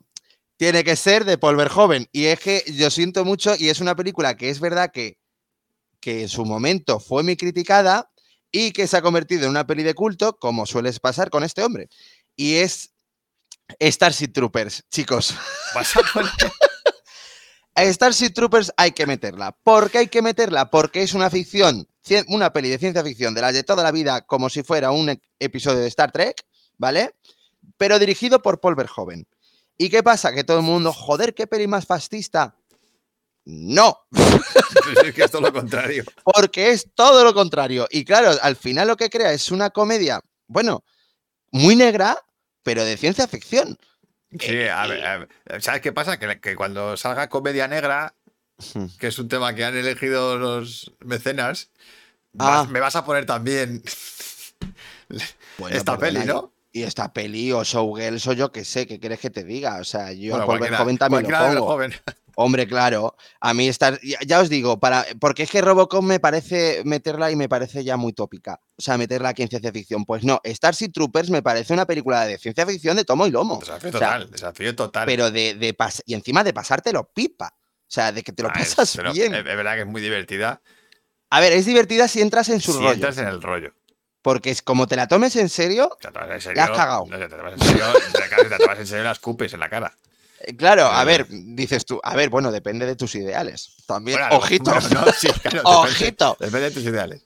Pero- Claro, eh, pero, pero vamos, a mí la película, es verdad que de pequeño, pues cuando se estrenó y todo eso, yo me lo pasaba bien por los bichos y todo eso, pero es que cuando la volví a ver, eh, ya de, con 20 añitos o 18, eh, dije, por favor, pero ¿y esta maravilla qué es? O sea, Ojo que, de a, que no se toma en serio nada. a nivel de Hmm. efectos especiales sí es revolucionaria. E- Eso es cierto. Mm, Revolucionaria. Es así que lo de Starship Troopers es verdad que no ha envejecido absolutamente nada y le da mil vueltas a, A cualquier cualquiera. película De ahora.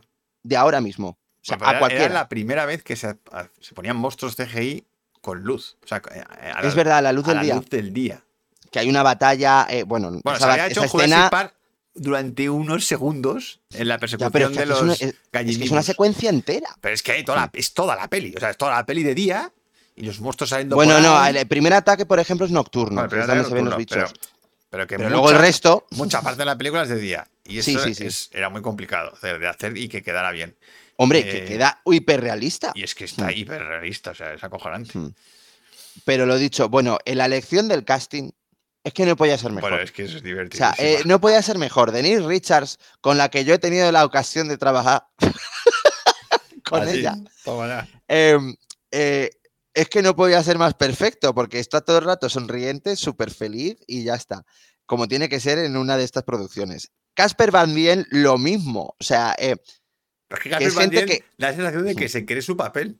Es que se. Pero y, y Richards también. Si lo bueno es que se creen sus Es papeles. que yo no sé si a qué coño estaban jugando. no- no Es más, lo- hombre, pues lo que hizo Paul Verhoeven, que fue muy cabrón, en las entrevistas, claro, eh, tanto Casper Van Dien como Denis Richard estaban diciendo que es una película donde se basa en el honor, en la No, no, lucha, la fuerza. eh, en la, claro, en el eh, patriotismo y en el- que claro, y Verhoeven en las entrevistas dice, no, yo básicamente he hecho una película antifascista y dices, tu madre de Dios, o sea, ¿qué acaba de hacer este Yo me he hombre? Les querido ha reír el del pelo. fascismo. Me he querido reír del fascismo. Ahora, venga. les ha tomado el pelo. O sea, no sé, ya os digo. A mí me parece una película maravillosa, divertida, eh, entretenidísima, que yo cada vez que me la ponen por la tele, yo la veo y que, y que ha envejecido muy bien. En cuestión de efectos especiales, desde luego ha envejecido Y a maravillosamente nivel de bien. acción es la hostia. Es que a nivel Y a nivel de acción es, es Verhoeven. Verhoeven dirige muy bien la acción y es cojonuda. Es que te enteras Así de que- todo. O sea, te enteras de todo. Estás metido Sí, sí. siempre en la situación. Sabes lo que pasa. sí. O sea, Todo. Pero es que incluso en la trama, que es una gilipollas como un piano. Sí, bichos que, bueno, lanzan pedos es que es muy raro. Porque lanzan pedos, lanzan esporas al espacio. Así que, lo dicho. Y absorben, es que y no puede ser absorben más cerebros, maravilloso. Y absorben cerebros. Y absorben cerebro. Bueno, bueno, esa escena. Esa es- escena. Bueno, que tiene una frase que es maravillosa, en plan, te voy a matar a ti y a toda tu puta raza. O sea, que se lo dice al bicho. Mira, yo de verdad la, la amo. Amo a Starship Troopers. Me parece, vamos, película que ahora mismo no se podría hacer ni de coña, vamos, o sea, imposible. Imposible, es una- Muy violenta y con escenas de sexo. Tiene una escena de duchas que, por cierto, es mítica. Sí, es verdad. Escenas complement duchas complementarias, gracias. ¡Eh! Hmm. Duchas mixtas ahí. Duchas ahí mixtas y se ven culos de tíos, culos de tías y de todo. O sea, no pasa Y nada. no pasa nada. Viva Verjoven, coño. Hmm. Bueno, me toca, ¿no?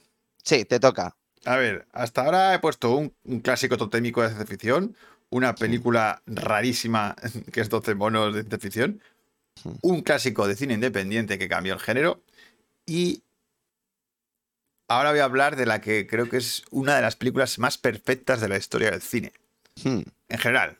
Y luego dentro del mundo de la ciencia ficción, pues creo que está ahí, ahí en el top 1. Entre la más perfecta y más redonda. Alien. Hombre, hombre, yo Alien me la has quitado, ¿eh? Me la has quitado porque yo esa la tengo ahí. Pero Creo sí. que es, es que cada vez que la veo es siempre la misma sensación. De es- esta peli es perfecta. O sea, es Sí, perfecta. Es la... la perfección. puta Dice, perfección. por cierto, dice esa, me perturbó mucho. ¿Cómo se puede ser tan gilipollas en una película? Y era aposta, me engañó. Ironía. Bueno, hay Vale, mucha esa. gente que no cogió la ironía, ¿eh? No, no, no, muchísima. Es más, la pusieron a caldo, la precisamente, porque caldo. pensaban que era fascista. Mm. Pues, Pues eso, eso, Alien, Alien. la perfección. La hecha perfección película. hecha película. O sea, es que. Porque encima, encima, tiene los santos cojones de mezclar dos géneros, que es la ciencia ficción y el terror. Mm. Y, los, y, y- y creo que nunca ha habido una mejor mezcla de estos dos géneros jamás. O sea, creo Mm. que nunca se ha hecho mejor que en esta película. Por cierto, eh, sí, menciona lo que has leído hoy, que ha salido una noticia hoy. Ah, sí, había salido la noticia de que Ridley Scott quería cambiar el final. Sí, Planteó, planteó un final mucho más salvaje en la película. Donde. Bueno, no sé si hacer A ver, hemos visto todos Bueno, Alien, todos joder. Alien, ¿no? Vale. Mm. Pues eh, eh, donde mueren todos, incluida Ripley. Incluida Ripley. O sea, el bicho termina matando a Ripley, atravesándole la cabeza con la mini boca esa que tiene. Mm.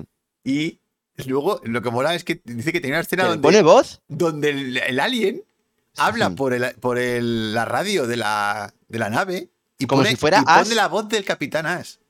Mm. Y digo, hostias, ¿desde cuándo los aliens pueden hablar? Ya, ya, ya, total. O sea, era una cosa. es una nueva característica de- nueva de, de- de los aliens. Y, y Sí, claro, la idea era como que el alien iba a ir navegando por ahí y se iba a cargar a cualquier otro ser humano que se encontrara por ahí. Claro. Bueno, que hubiera dado lo mismo con Alien 2, Alien Dice sí. que bajó el productor de Fox Hmm. y que mm, dijo que como no cambiara eso, le, le despedía fulminantemente. Sí. Así, que, claro, ni, vamos, ni se planteó. Ah, bueno, el gato se salvaría, claro. Bueno, el gato se salva, es verdad. El gato sí. El gato sí John se sí. salvaría. El John sí se salvaría. Yo sí se salva. Hmm. Pero, pero es una peli. Es que, es, que, es que es canónica en todo, tío. Es que en diseño Hmm. de producción revolucionario con el Heiger haciendo esas figuras tan únicas y tan representativas de alguien que tan orgánicas y tan hasta Hmm. medio sexuales. Es que, bueno, es tremendo lo de. Crea un universo que ni siquiera lo, lo, lo nombra. Que, que es lo que luego explotan en la 2, ¿no? Pero que es el tema de los huevos, de la madre. Ah, bueno, quién claro, pone eso. sí. Crea ese misterio alrededor del, del alien que no sabes qué cojones es. Eh, ¿De dónde? sa- A ver, te crea como unos. O sea, que ahí es lo, lo, miedo, lo de, miedo de lo desconocido. de lo desconocido. Pero te da las puntillitas. Claro, que es el tema. te La nave, ¿qué hace este hombre sentado aquí? Claro. Ujú. ¿Por qué O sea, hay tanto huevo? Es Mm. como. Lo hem- hemos construido todo este universo alrededor del alien, pero no te lo vamos a contar. Es como Claro. no, no te vamos a contar todo. A ver, luego lo intentaron con Prometheus y todo eso, pero no. bueno, pero eso ya es. Bueno, ahí se les va la olla, ¿no? Pero, el- pero por ejemplo, en la 2 lo desarrolla muy bien. Eh, El tema de la reina madre y todo este rollo, Sí. claro, hay una reina madre que pone huevos. ¿Quién pone huevos? ¿No? O sea, Claro, pero ¿de dónde sale la reina alien? Claro, esa es la realidad, pues ya está, ¿no? Ya empezamos. Pero el. Pero bueno, más allá de eso, el desarrollo de personajes, todos los putos Sí, personajes de la nave están muy bien. están súper bien definidos. El, Todos. el super impacto del primer punto de giro de la, muerte, de la muerte, de la salida del alien, de la tripa de, de, John Hart. de John Hart. O sea, el, el- el momento de la caza de, del alien, de, bueno, de ellos al alien, de no saber Mm. dónde está, de no saber ni lo que es. O sea, tengo una cosa en la nave que, es, que no sé lo que es y que puede estar. Y sobre todo porque no han visto la, el, no han visto lo gigante que es, porque solamente la han visto como criatura recién Claro, nacida. lo ha visto como un bicho Pero- pequeñito. Pero claro, cuando lo ven, se asustan yo creo de lo gigante que es. Claro, dice, pero esto es Mm. enorme, está creciendo a toda Claro. hostia. El, el tema del ácido y luego ya el tema de, del robot, que es Mm. como ya rizar el rizo, el papel de, de este de... Ay, ¿cómo se llama? Ah, de, de Ian Holm. Diane Holm, As. de Ash, que hace un papelón. Que, claro, toda- todo el rollo de las corporaciones, de esto lo sabíamos, esto realmente has venido a la- eh, lo que buscábamos era encontrar al bicho este y llevarnos a la Ujú. Tierra, o sea, era como, joder, qué retorcido todo y qué creíble todo, Qué creíble. porque es súper creíble todo, macho. Pero por el diseño de producción también, ¿eh? El y el tono, porque al final son obreros. O sea, que son unos obreros que puede ser tú, puede ser cualquiera. Luego la Mm. fotografía. O sea, la fotografía con, con ese clima final loco, Sí, de- de por ahí, humo por todos Mm. lados, las, las, la, la- la alerta sonando por todo, súper agónico todo. o sea, Claro, ahí utiliza muy bien el sonido, el diseño de producción, la luz. O sea, ahí utiliza todo. Todo. Es que Ridley Mm. Scott aquí es, es Dios, tío, en esta Sí, peli. está inspiradísimo. Y bueno, y los suspiros de ella, que te agotan aún más. O sea, que es como que ella corriendo, que no para, Dios mío, es que es agónico. O sea, la parte final claro, te crea mucha angustia. El diseño de todas las muertes. O sea, cómo están Sí, planificadas no todas se las ven. muertes. Apenas se ven. Sí, no apenas se se ven nada. Mm. Apenas se ven.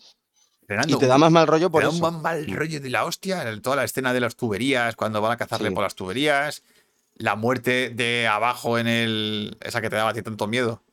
La de... Hoy, a mí la de, bueno, la de que de repente a los dos eh, que están recogiendo que están algo en- porque se van sí, a ir, en- hoy, hoy, hoy, hoy, hoy, el grito que luego ella pega. grito que porque pega claro, ella después. ella, a ver, se asoma la cola por arriba, bueno, bueno, y de repente el cambio, eh, cambia el plano, se ve a Ripley se ve a corriendo y se escuchan corriendo y se gritos. escucha un grito ahí. El peor grito que he escuchado en mi vida, o sea, de verdad. Hmm, Ese clímax doble, donde parece que le ha matado, pero no lo ha matado. O sea, no. es, es genial. Es que es una peli que todo es, es, es para ponerlas en las escuelas y decir, así Es se hace una película. O sea, el guion es perfecto, los actores están perfectos. Encima, encima es de las primeras películas que pone a una mujer como heroína de acción. Sí. Eh, y además, una heroína que al principio no lo parece. O sea, que, No, sí, total. que tú estás en la película y Ripley es un papel Pues, secundario. rancia, que, que no sé qué. que está ahí, incluso no, eh, no. Te, te cae mal, como un poco borde. Y, y parece que el prota va a ser eh, él, el capitán. El, el- el capitán.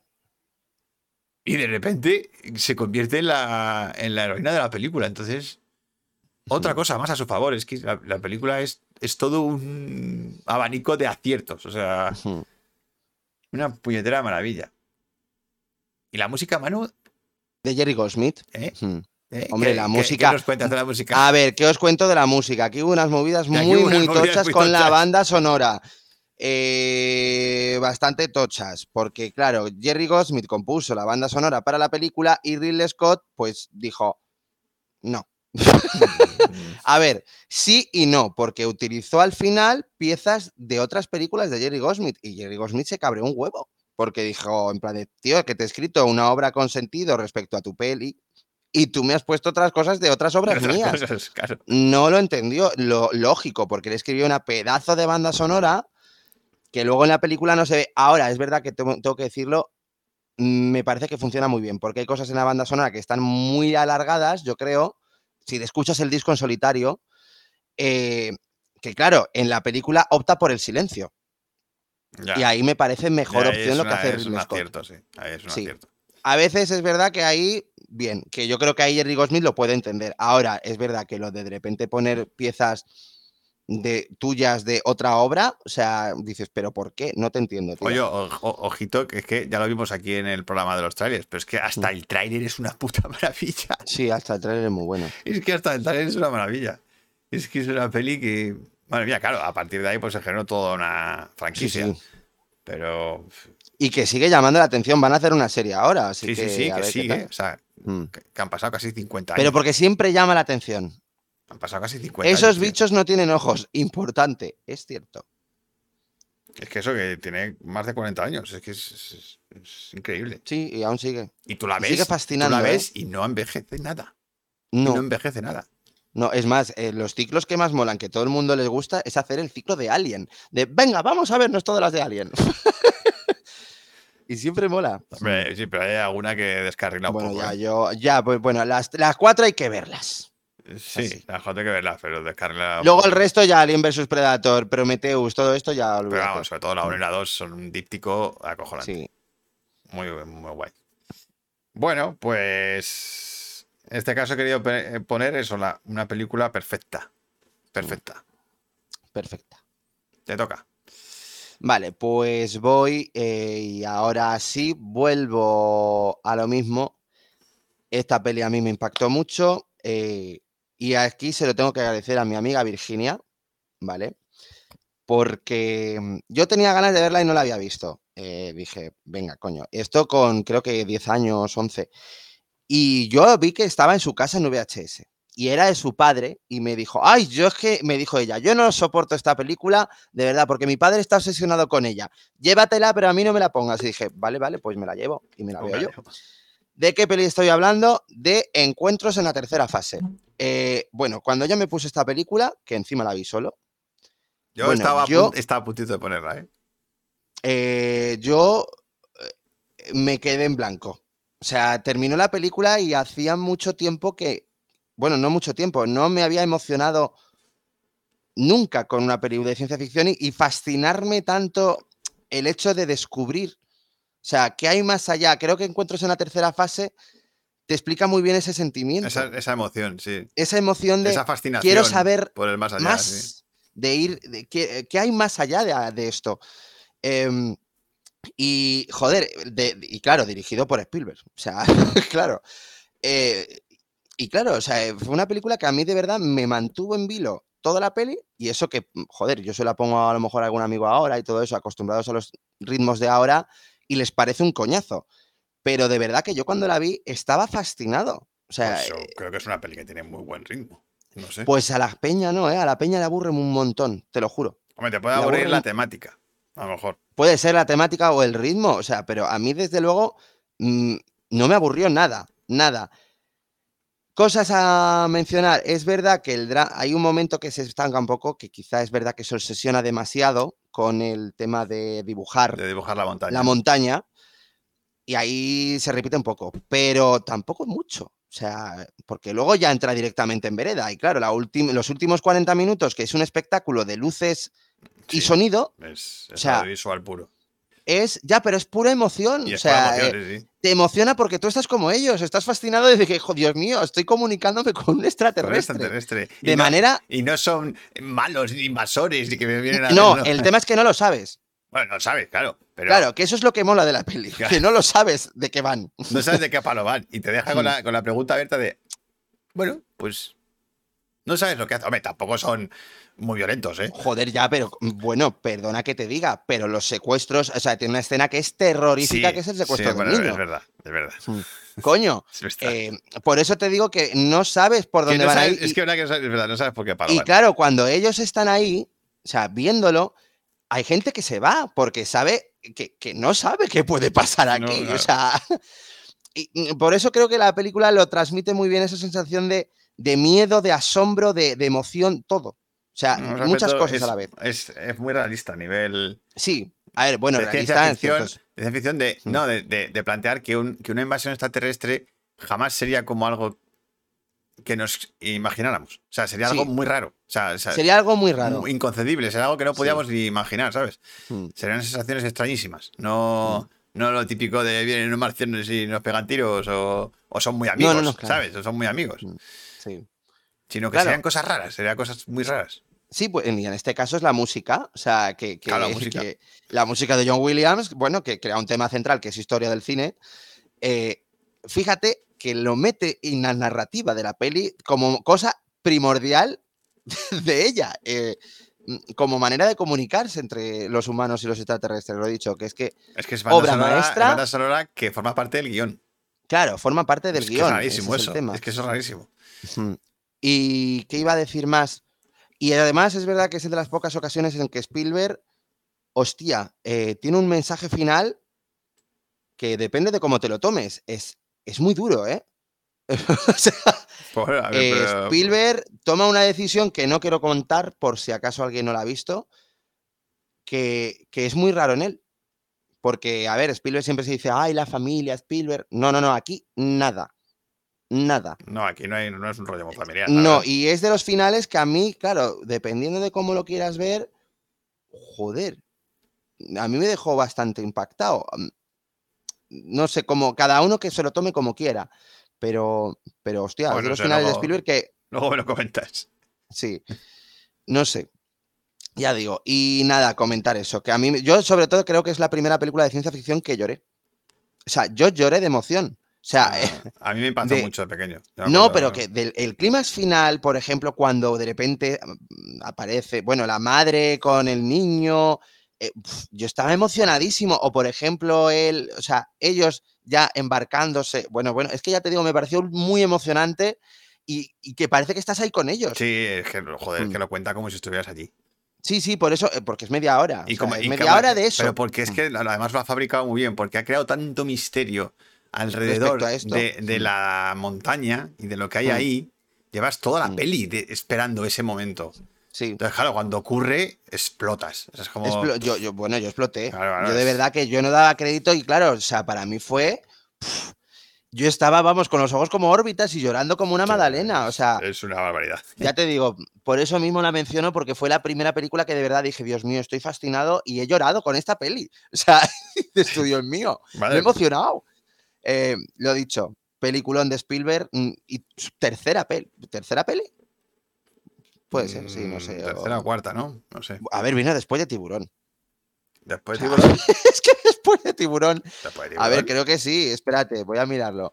No, O sea, después de Tiburón, tú haces encuentros en la tercera fase, que sí, que sí, después de Tiburón. joder. O sea, claro, después de Tiburón vas parió. haces encuentros en la tercera fase, La madre que lo Joder, parió. Macho. que- O sea, no me jodas. Revolucionas el género de terror con el tema de los tiburones y luego revolucionas el género de ciencia ficción con, con esto. O sea, lo dicho. Pues a Peliculón. Pues, pues lo curioso es que ahora mi número uno Mm. es, es también, Ah, es también También Spielberg. Spielberg. Hemos metido tres. Joder, no me había dado ni cuenta, pero sí. Bueno, yo solo he metido una de Spielberg, ¿eh? Bueno, yo he metido. Yo es que tenía que meter dos. Los que han metido ahí unas cuantas, sí. Pero, a ver, esta la pongo. Podía no- meter más, ¿eh? Quiero decirte. Anda que no tiene. Esta la Mm. pongo no porque me parezca eh, la mejor de. mm, Spielberg. Ni, No, ni de Spielberg, ficción. ni de la ciencia ficción, ni nada. Mm. La pongo porque para mí fue muy importante. Sí, para ti sí. Para mí fue una película muy importante. Eh, y estoy hablando de Parque Jurásico. ¿Vale? Eh, para mí ver, ver esta peli fue todo un acontecimiento histórico en mi vida. O sea, fue la primera vez que fui al cine solo. Bueno, solo, quiero decir que no que- Fuiste solo. solo, quiero decir, era la primera vez que Ah. iba a la vaguada solo, en autobús. Pero tú no solo, tú con, sin, pa- sin padres. Sin padres. Yo tenía sí, en ese momento 12 años o por ahí. Sí, 12 o 13 años. Y era la primera vez que cogía el autobús para ir solo a la vaguada. Que fui con Robert. Que Robert hoy no está aquí, pero si estuviera aquí, pues se acordaría de ese día porque, vamos, siempre nos acordamos. Y además es que fue un día donde había unas colas infinitas para entrar a... De hecho, intentamos ir por la mañana a verla con mi padre, no pudimos y, y- y nosotros como cabezones dijimos, pues Mm. cogemos el autobús y vamos a verla por la tarde. ¡Hala! Y me acuerdo, una, era una fiesta del Pilar. Y estaba a reventar la vaguada. Y nos tuvimos que colar, tío. Nos tuvimos que colar en el puto, en el puto cine, que era la primera vez que yo me colaba en, en algún lado. Mm. Con un miedo allí viendo la película. Y claro, pues me flipó tanto la peli. Me flipó tanto que la vi 11 veces. En el Eh, cine. bueno, en el cine. No, yo creo que la viste siete, no once. No, on- sí. La vi 11 veces en el cine. No, la, la- eh, Aladdin. ¿Once veces en el cine? Sí, 11 veces. Aladdin la Dios vi. es que ese año vi 11 veces. Que Joder, luego sí. me llaman a mí, ¿eh? Diciendo los el cine. del cine. Ojito con este. A ver, es que fui a verla y al día siguiente fui a ver otra vez. fuiste a verla otra vez. Otra vez. Bueno, yo me callo que yo con el retorno del rey la vi tres días seguidos, o sea que tampoco puedo. Luego la vi con mamá, luego la vi con papá, luego la vi con otros amigos, luego la vi en Alpedrete, luego la vi contigo. O sea, es que. A ver, yo la vi como tres veces en el cine. Claro, o sea, es que. Es que la- como además las películas esas duraban un montón de tiempo. en- estuvo un año. Un año en cartelera. sí, que eso estuvo es como medio año. No, una, bueno, sí, un año. Un año, Mm. prácticamente. Duró hasta el Mm. verano. Y la Sí. peli se estrenó en, En septiembre, o octubre. así. O sea, duró hasta el verano del año siguiente. Entonces, eh, pero bueno, luego ya, hablando ya de la película, es ciencia ficción pura. O sea, es ciencia Sí. ficción donde se plantea una situación posible. Y claro, yo estaba fascinado, porque en ese momento a mí siempre me han gustado los dinosaurios. Mm. Y claro, cuando vi la peli fue como, estoy viendo dinosaurios. Sí. Digo, estoy dinosaurios de verdad. Esto no son verdad. dibujos animados, en plan De de ya encantado, ni, ni muñecos tipo Baby. ¿Te acuerdas de la de Baby? Sí, sí, de Baby. Sí, que sí, eran unos sí. muñecos que se notaba que eran muñecos. No, Bueno, digo, Harryhausen, vale, pero te- tú notas. que- Pero notas que era muñeco. Digo, ¿y esto qué cojones es? O sea, no entendía nada. Digo, digo estoy viendo un Tiranosaurio Rex de verdad. De verdad. Y estoy cagado de miedo aquí con, con una escena de suspense que estaba así en, en- en el, en el asiento. Joder, pero es que esa escena es terrorífica también, ¿eh? Terrorífica también, sí, sí. Eh, Que yo siempre me, me dice, no, pero lo tuve una charla con un amigo hace poco. En Jurassic World hay una escena parecida. Digo, no. No, no, no, no, no, no. No hay una escena parecida en Jurassic World como la de Jurassic Park. Pero lo dudo mucho. Lo dudo, Lo mucho. dudo muchísimo. Yo salí flipado. Me acuerdo que además al día siguiente en el colegio estuve dibujando cosas de Jurassic Park ahí en plástica. O sea, es que, es que fue un impacto brutal. A partir de ahí empecé a interesarme mucho por, el, por la animación 3D, por el CGI, por cómo se había conseguido hacer el puto dinosaurio en el, en el 94. Que es que tú, ves Jurassic Park ahora y dices, ¿cómo sí, es que sí, que sí. posible que esto sea mejor que lo que se hace ahora? Pero porque se unieron todos. O sea, ahí es verdad que es de las pocas ocasiones donde se juntan dos compañías de efectos digitales y e hicieron lo que hicieron. Porque se fue- jun- Fue se brutal. juntaron Stan Winston con Phil Tippett, creo, los dos, que eran de Digital Domain y de Industrial Light and Magic. Y se juntaron los dos para hacer eso. Y- pusieron, es que pusieron el listón altísimo. O sea, pusieron el listón de un- a una calidad como diciendo, esto no puede parecer mm, Eh, no, no puede parecer es como que es falso. No puede parecer que es falso, tiene que parecer real. Y, y- Mm. y, claro, pusieron un, un nivel que es que muy pocas pelis en la actualidad lo, lo- la, la llegan. O sea, y te estoy hablando hace 30 años, tío, de esto. 30 Yo años y eh, todavía sí. hay pel- no, las películas no llegan al nivel de Jurassic Park. No, no llegan. Eh, lo único es acaso Starship Troopers, que hemos dicho. No, por eso que hay, algunas películas que sí lo han hecho, pero que, pero que son casos muy concretos que han Mucho- muy revolucionado, han revolucionado la, la- el CGI, la- el- los, el- los El antiguo director de Pixar intervino en Jurassic Park. eh, El antiguo director John Lasseter Sí. estuvo involucrado en Jurassic Ah, Park. no, estuvo claro, no. Lo que pasa es que sí que tiene que ver con Industrial Light and Magic. Ah, vale, vale, vale, vale. porque vale. Industrial Light and- o sea, Pixar fue una sección de Industrial Light and Magic en los 80 Ujú, que lo- precisamente lo que trabajaba era la, la animación 3D. Claro, Entonces eh, se fue separando, se fue separando hasta que se separó del todo. se separó Y- de todo. Y ya se formó, se formó Pixar, que fue creo que cuando la compró Steve Jobs y Mm. todo eso. Vale, vale. Eh, pero sí, Pixar nace de Industrial Light and Magic. De Industrias. La- No, no, claro, sí, nace de ahí, pero no sabía yo que había participado ahí en Jurassic Park. Eh, dice que tiene unas ganas de ver la nueva de Jurassic Park, eh, de Jurassic World. A ver, yo tengo ganas por, porque me parece ya el mamarracheo puro y duro. He dicho, mira, por ver a dinosaurios en, en las ciudades, yo digo, yo compro. o sea, yo eso tengo que verlo. Así que yo en eso, pues la voy a ver. Luego, luego Eh, ojo que Jurassic Park a nivel de guion, o sea, de, de ciencia Joder, ficción. es la mejor, coño. de que es la mejor, pero es que plantea unas cosas de ciencia ficción muy chulas. Sí. sea, a ver, bueno, que está basada en el libro de Michael Que está Crichton, basada en el libro de. Crichton, de Michael Crichton, pero es que estaba muy guay el tema de cómo plantea la teoría del caos. Mm. Y, la- y te la mete ahí en, en- Sí, sí, te la mete en la película con lo de la mariposa y el agua. Y el doctor este, que es de Jeff Goldblum, que es un cachondo, que ahora, ahora es un meme. Ese, plano suyo ahí es Ian un meme. Malcolm. ¿Es Ma- eh, Ian Malcolm? El personaje sí, Sí. es Ian, eh, Ian Malcolm.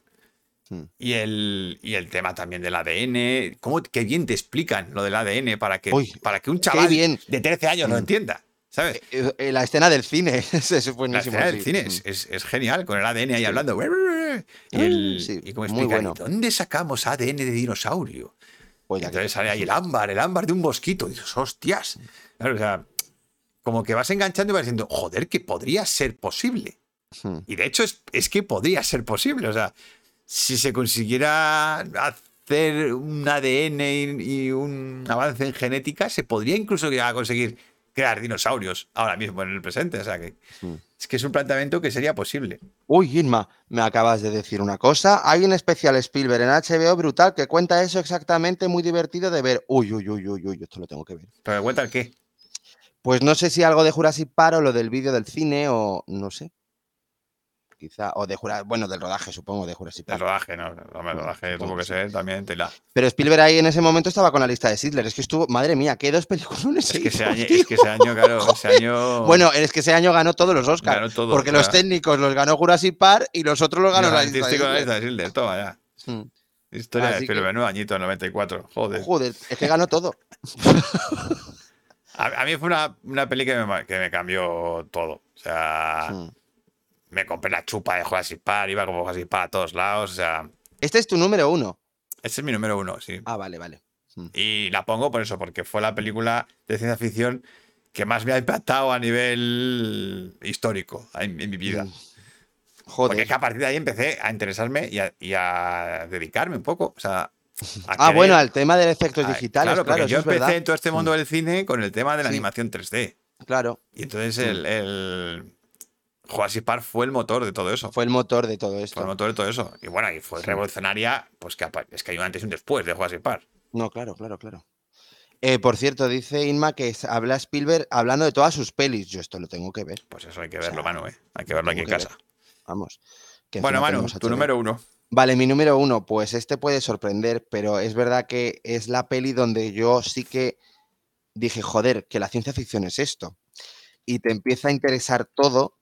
Y yo doy gracias otra vez a mi familia por llevarme al cine a verla. Yo no tenía ninguna gana, la verdad. A ver, ¿cuál? Y dije, joder, qué película, chatos.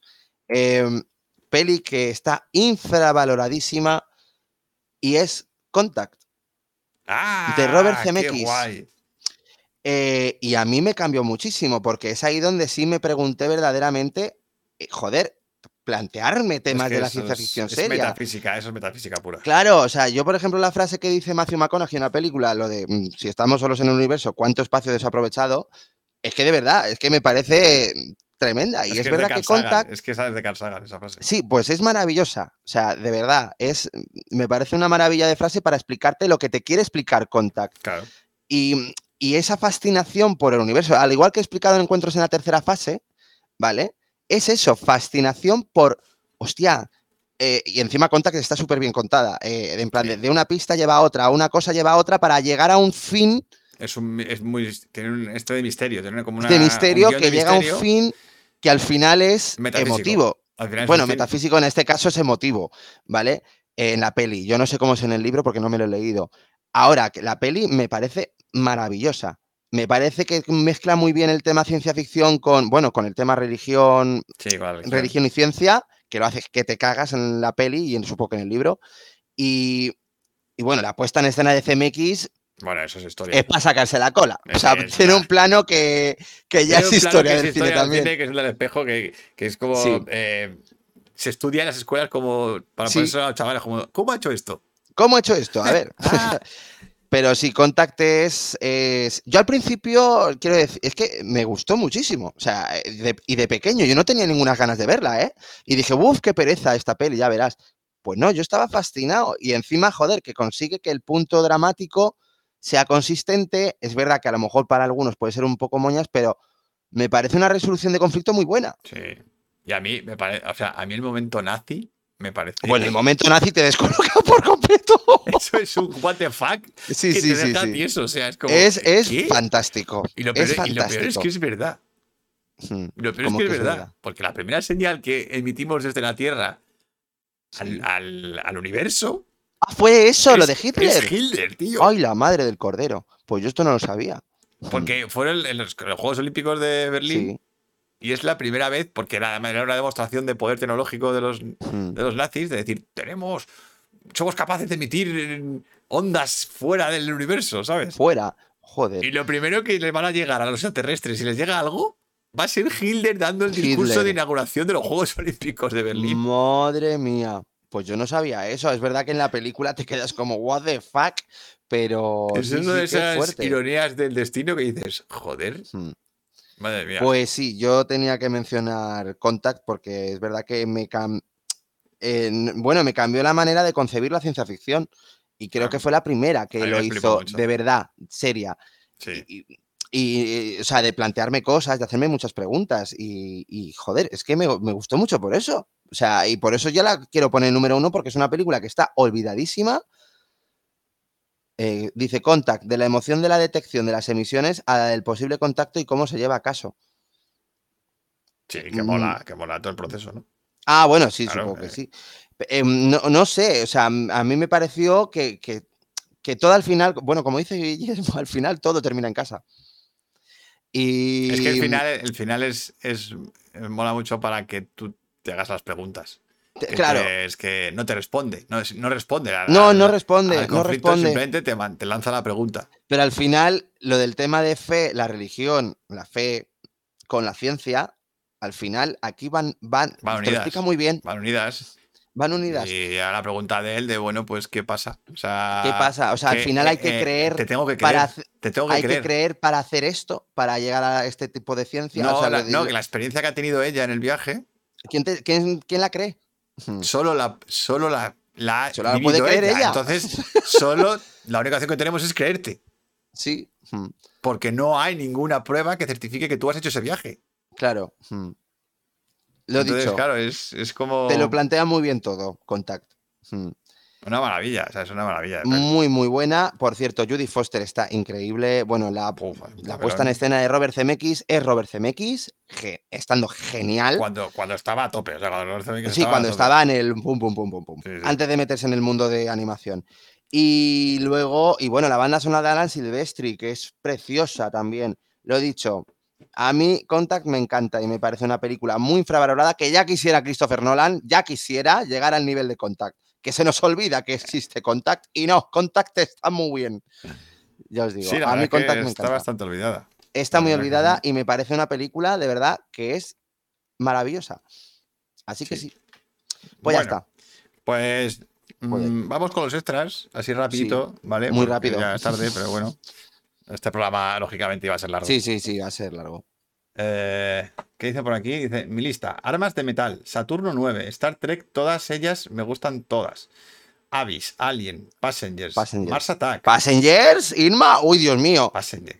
Me ha, me sorprendido aquí. Encuentro de la tercera fase, viaje a la luna de Lumière, Contact, Contact. nivel 9, Faculty. Hostia, Faculty. De. Faculty, ay, qué bueno, es verdad, claro, son marcianos. Hmm, Y papá dice que Contact es una de las pocas pelis que reflejan muy bien el libro Muy de bien Carl el libro de. Carl Sagan. Hmm, Yo el libro lo empecé a leer, no lo terminé, pero lo empecé a leer. Y la verdad es que sí que se, era muy parecido a la, hmm. a la peli. Bueno, yo voy a nombrar aquí unas cuantas que, por supuesto, ya que algunas de las que habéis dicho aquí me he dicho, joder, no la he puesto. Pero bueno. Ya. Eh, una, la importantísima, bueno, por ejemplo, habéis puesto a Lumière, evidentemente Viaja a la Luna, Mm. que es la primera película de la historia casi, y es ciencia ficción. Hmm. Eh, pero. Ay, están vivos, dice. Yo no la he visto todavía. Ah, están vivos. Vale, Morla habla de la llegada, que también en... Bueno, creo que voy a hablar, es que voy a hablar de ella después. Eh, Están vivos de Carpenter. Eh, bueno, voy a decir yo, históricas. Venga. Metrópolis, por importancia, es la primera gran película de ciencia ficción de cine mudo. El increíble hombre menguante de 1957, muy, interesante esa peli. El planeta de los simios, clasicazo con un final estratosférico. Eh, Blade Runner, por supuesto. Tron, Terminator 1 Mm. y 2, que nos- hablamos de ellas en, en- en Cyberpunk. Eh, pero es que son, claro, son, a mí me impactaron muchísimo estas de pequeño. Trilogía de Regreso al Futuro, Vale. ¿vale? Porque es que esto, Sí, es, es, esto que es Regreso al Futuro. la primera película que realmente nos plantea viajes en tipo paralelos. Sí. Y lo explica bien, y lo explica de manera coherente. Eh, Robocop, que hemos hablado aquí.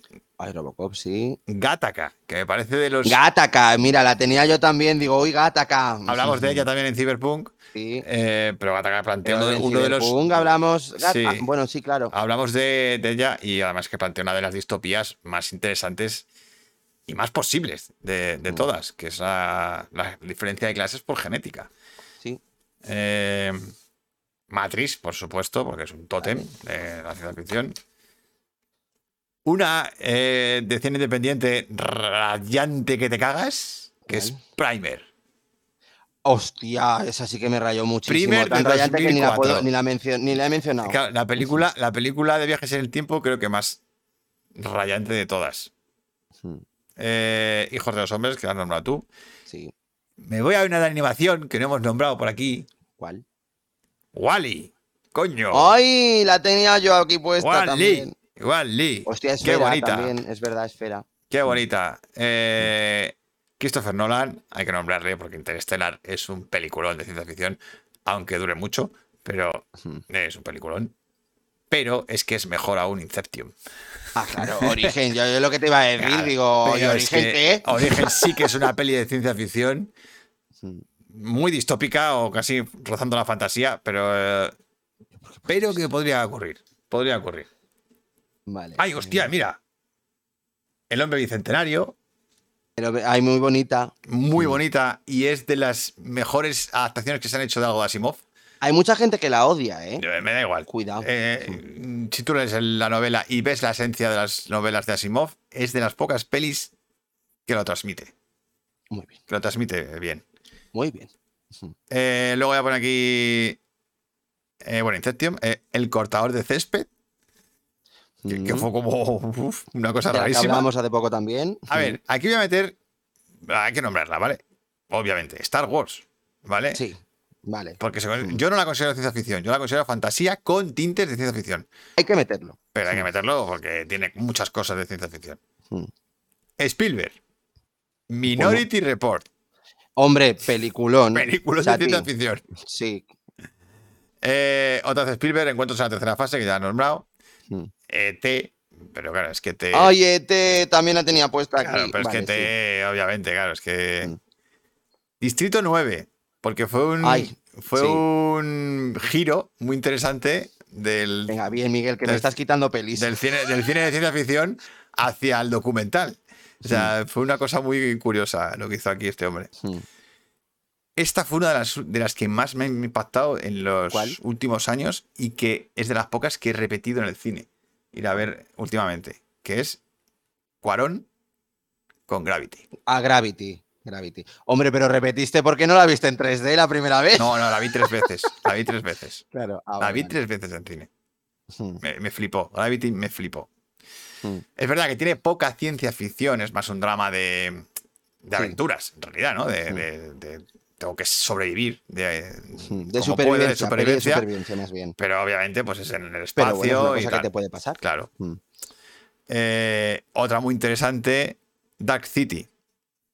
And, eh, ¿la tengo puesta? Dark No, City. Creo que no. que planteaba, planteaba una situación muy, muy curiosa, es que no voy a contar qué ocurre, claro, porque es un, un spoiler. Mm. Eh, luego otra, clasicazo de los 80, Sí, sí, la de Sandra Bullock, Isma, la de Sandra Bullock. Mm. Clasicazo, de los 80, Depredador. Muy bien. Eso es Mm. ciencia ficción, ¿vale? Sí, sí, claro.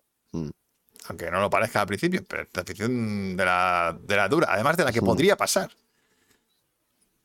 Porque si de repente, oye, una alienígena viene a la Tierra aquí a cazar, pues es que no lo puedes controlar. No, la verdad que no. Podría pasar.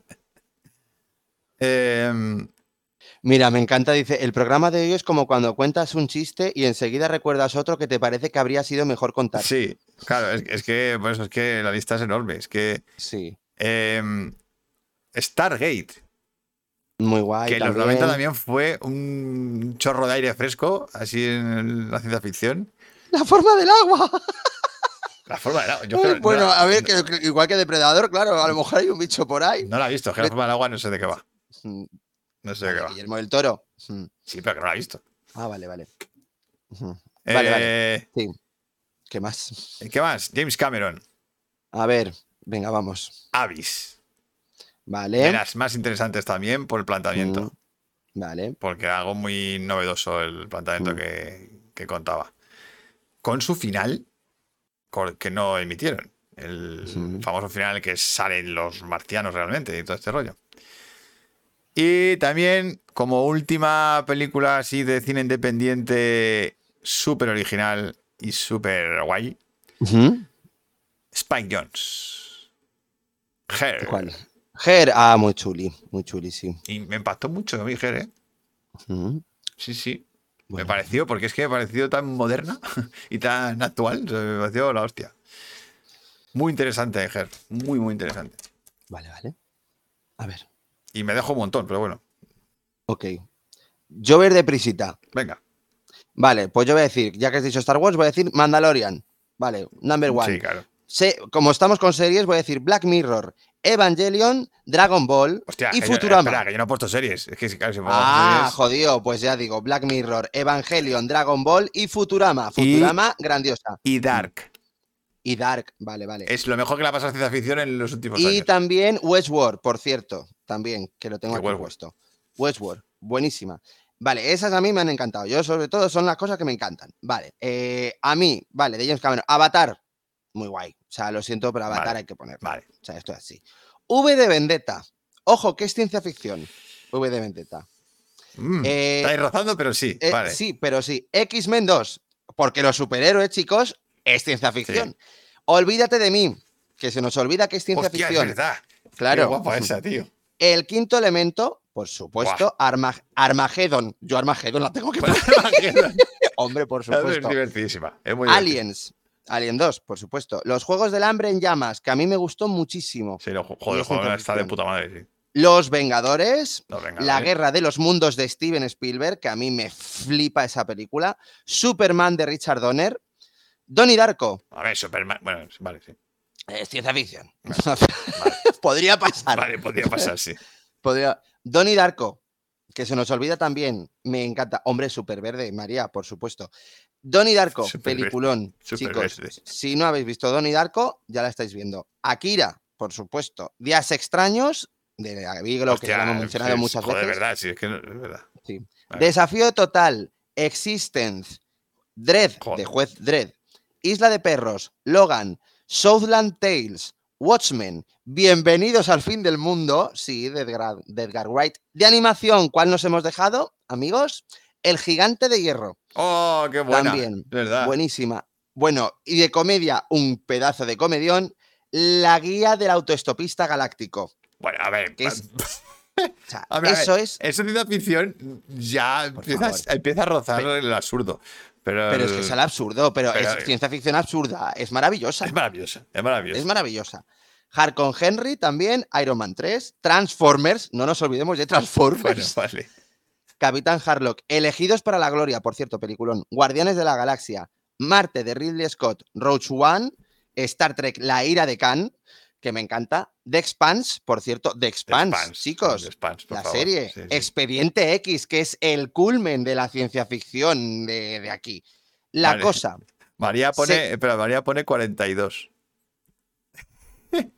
42 pelis que estoy diciendo. No, 42 es el número de, de la pregunta del universo. Ay, ¿Te ay, ay, ay, ay, ay. Ay, esa es buenísima. La de los números. Ay, ay, ay, ay, ay, la ay, ay. respuesta a Esa la vida. escena, la respuesta, a la vida, es 42. Es Ay, Dios mío, 42. esa escena es maravilla. Después de. Y solamente me dejo tres un momento. La cosa, señales y, su- bueno, Super buena. 8 como copia barata de té. bueno, pero está. es un poco. Sí. Sí, copia barata de té. sí. Punto. Pero la cosa y señales. Ya está. Bueno, eh, Fringe, Ay, Fringe, se me olvidó. Por favor. Mierda. Fringe, historia Fringe. de la ciencia ficción. Se me olvidó. Fringe, importantísima esa serie. Es verdad, pues madre mía, es verdad, lo del sentido de la vida 42. Ese momento yo lloré de risa. en el- Joder, eso es. Después de mil millones de, cal- de años calculando, me dices que 42 es la solución. el sentido de la vida es 42. Ahora, Mm. ahora más Hala, lo cascas. tomar por culo. Mm. Bueno, venga, que son casi las 12. La sí. película. Eh, Dale. Pues mira, una peli que habéis nombrado por aquí arriba, creo que ha sido Morla, sí. Eh, la llegada. ¿Y por qué la llegada? Porque la llegada utiliza una herramienta nueva, muy nueva, que es hacer montaje con tiempo no lineal. Que es una cosa muy difícil de explicar y de contar. Eh, que, me- que a mí en la película me dejó con el culo torcido. Yo no me esperaba eso para nada. El tiempo no lineal es cuando Ah, el personaje, en la historia, en guion, está viviendo varias situaciones en distintos tiempos a la vez. Es, difícil de explicarlo, pero es como que esta persona vive el futuro, el presente y el pasado De la a misma. la, a la vez. Lo está vez. viviendo todo a la vez. Claro, ¿cómo cuentas eso en una película? ¿Cómo cuentas esa, esa sensación en una película? Pues usando el montaje paralelo, que en este caso no, no está contando una situación donde el espacio es, en- es paralelo, o sea, está ocurriendo en, en espacios distintos, pero a la vez en el tiempo, sino que está ocurriendo cosas distintas en el mismo tiempo, pero en distintos Mm. eh, espacios. Es que es, es que es una puta rayada. Pero mm, La Llegada fue la primera película en donde yo vi que hacían esto. Hmm. Donde que lo planteaban también. Luego lo hacen muy bien en Watchmen también. En el capítulo 8. En la de- serie. En la serie. En la serie, en el Ah, capítulo claro, yo 8. digo en la peli, ¿no? en la, Hmm. peli- en la capítulo 8 de Watchmen es. Bueno, sí, que una eso es una puta gloria joya. bendita. Gloria Sí, bendita joya eso, ¿eh? Hmm. Eh, pero la primera vez que yo vi esto, este uso, es, es en la llegada. Y es el tiempo no lineal, que es eso muy raro. Es personajes que viven eh, eso, el futuro, el pasado y el presente, todo a la, A la vez. La línea Mm. temporal para ellos no existe. Es como que es todo de golpe, todo, todo junto, todo, Mm. todo lo viven a la vez. Es difícil de explicar, pero es así.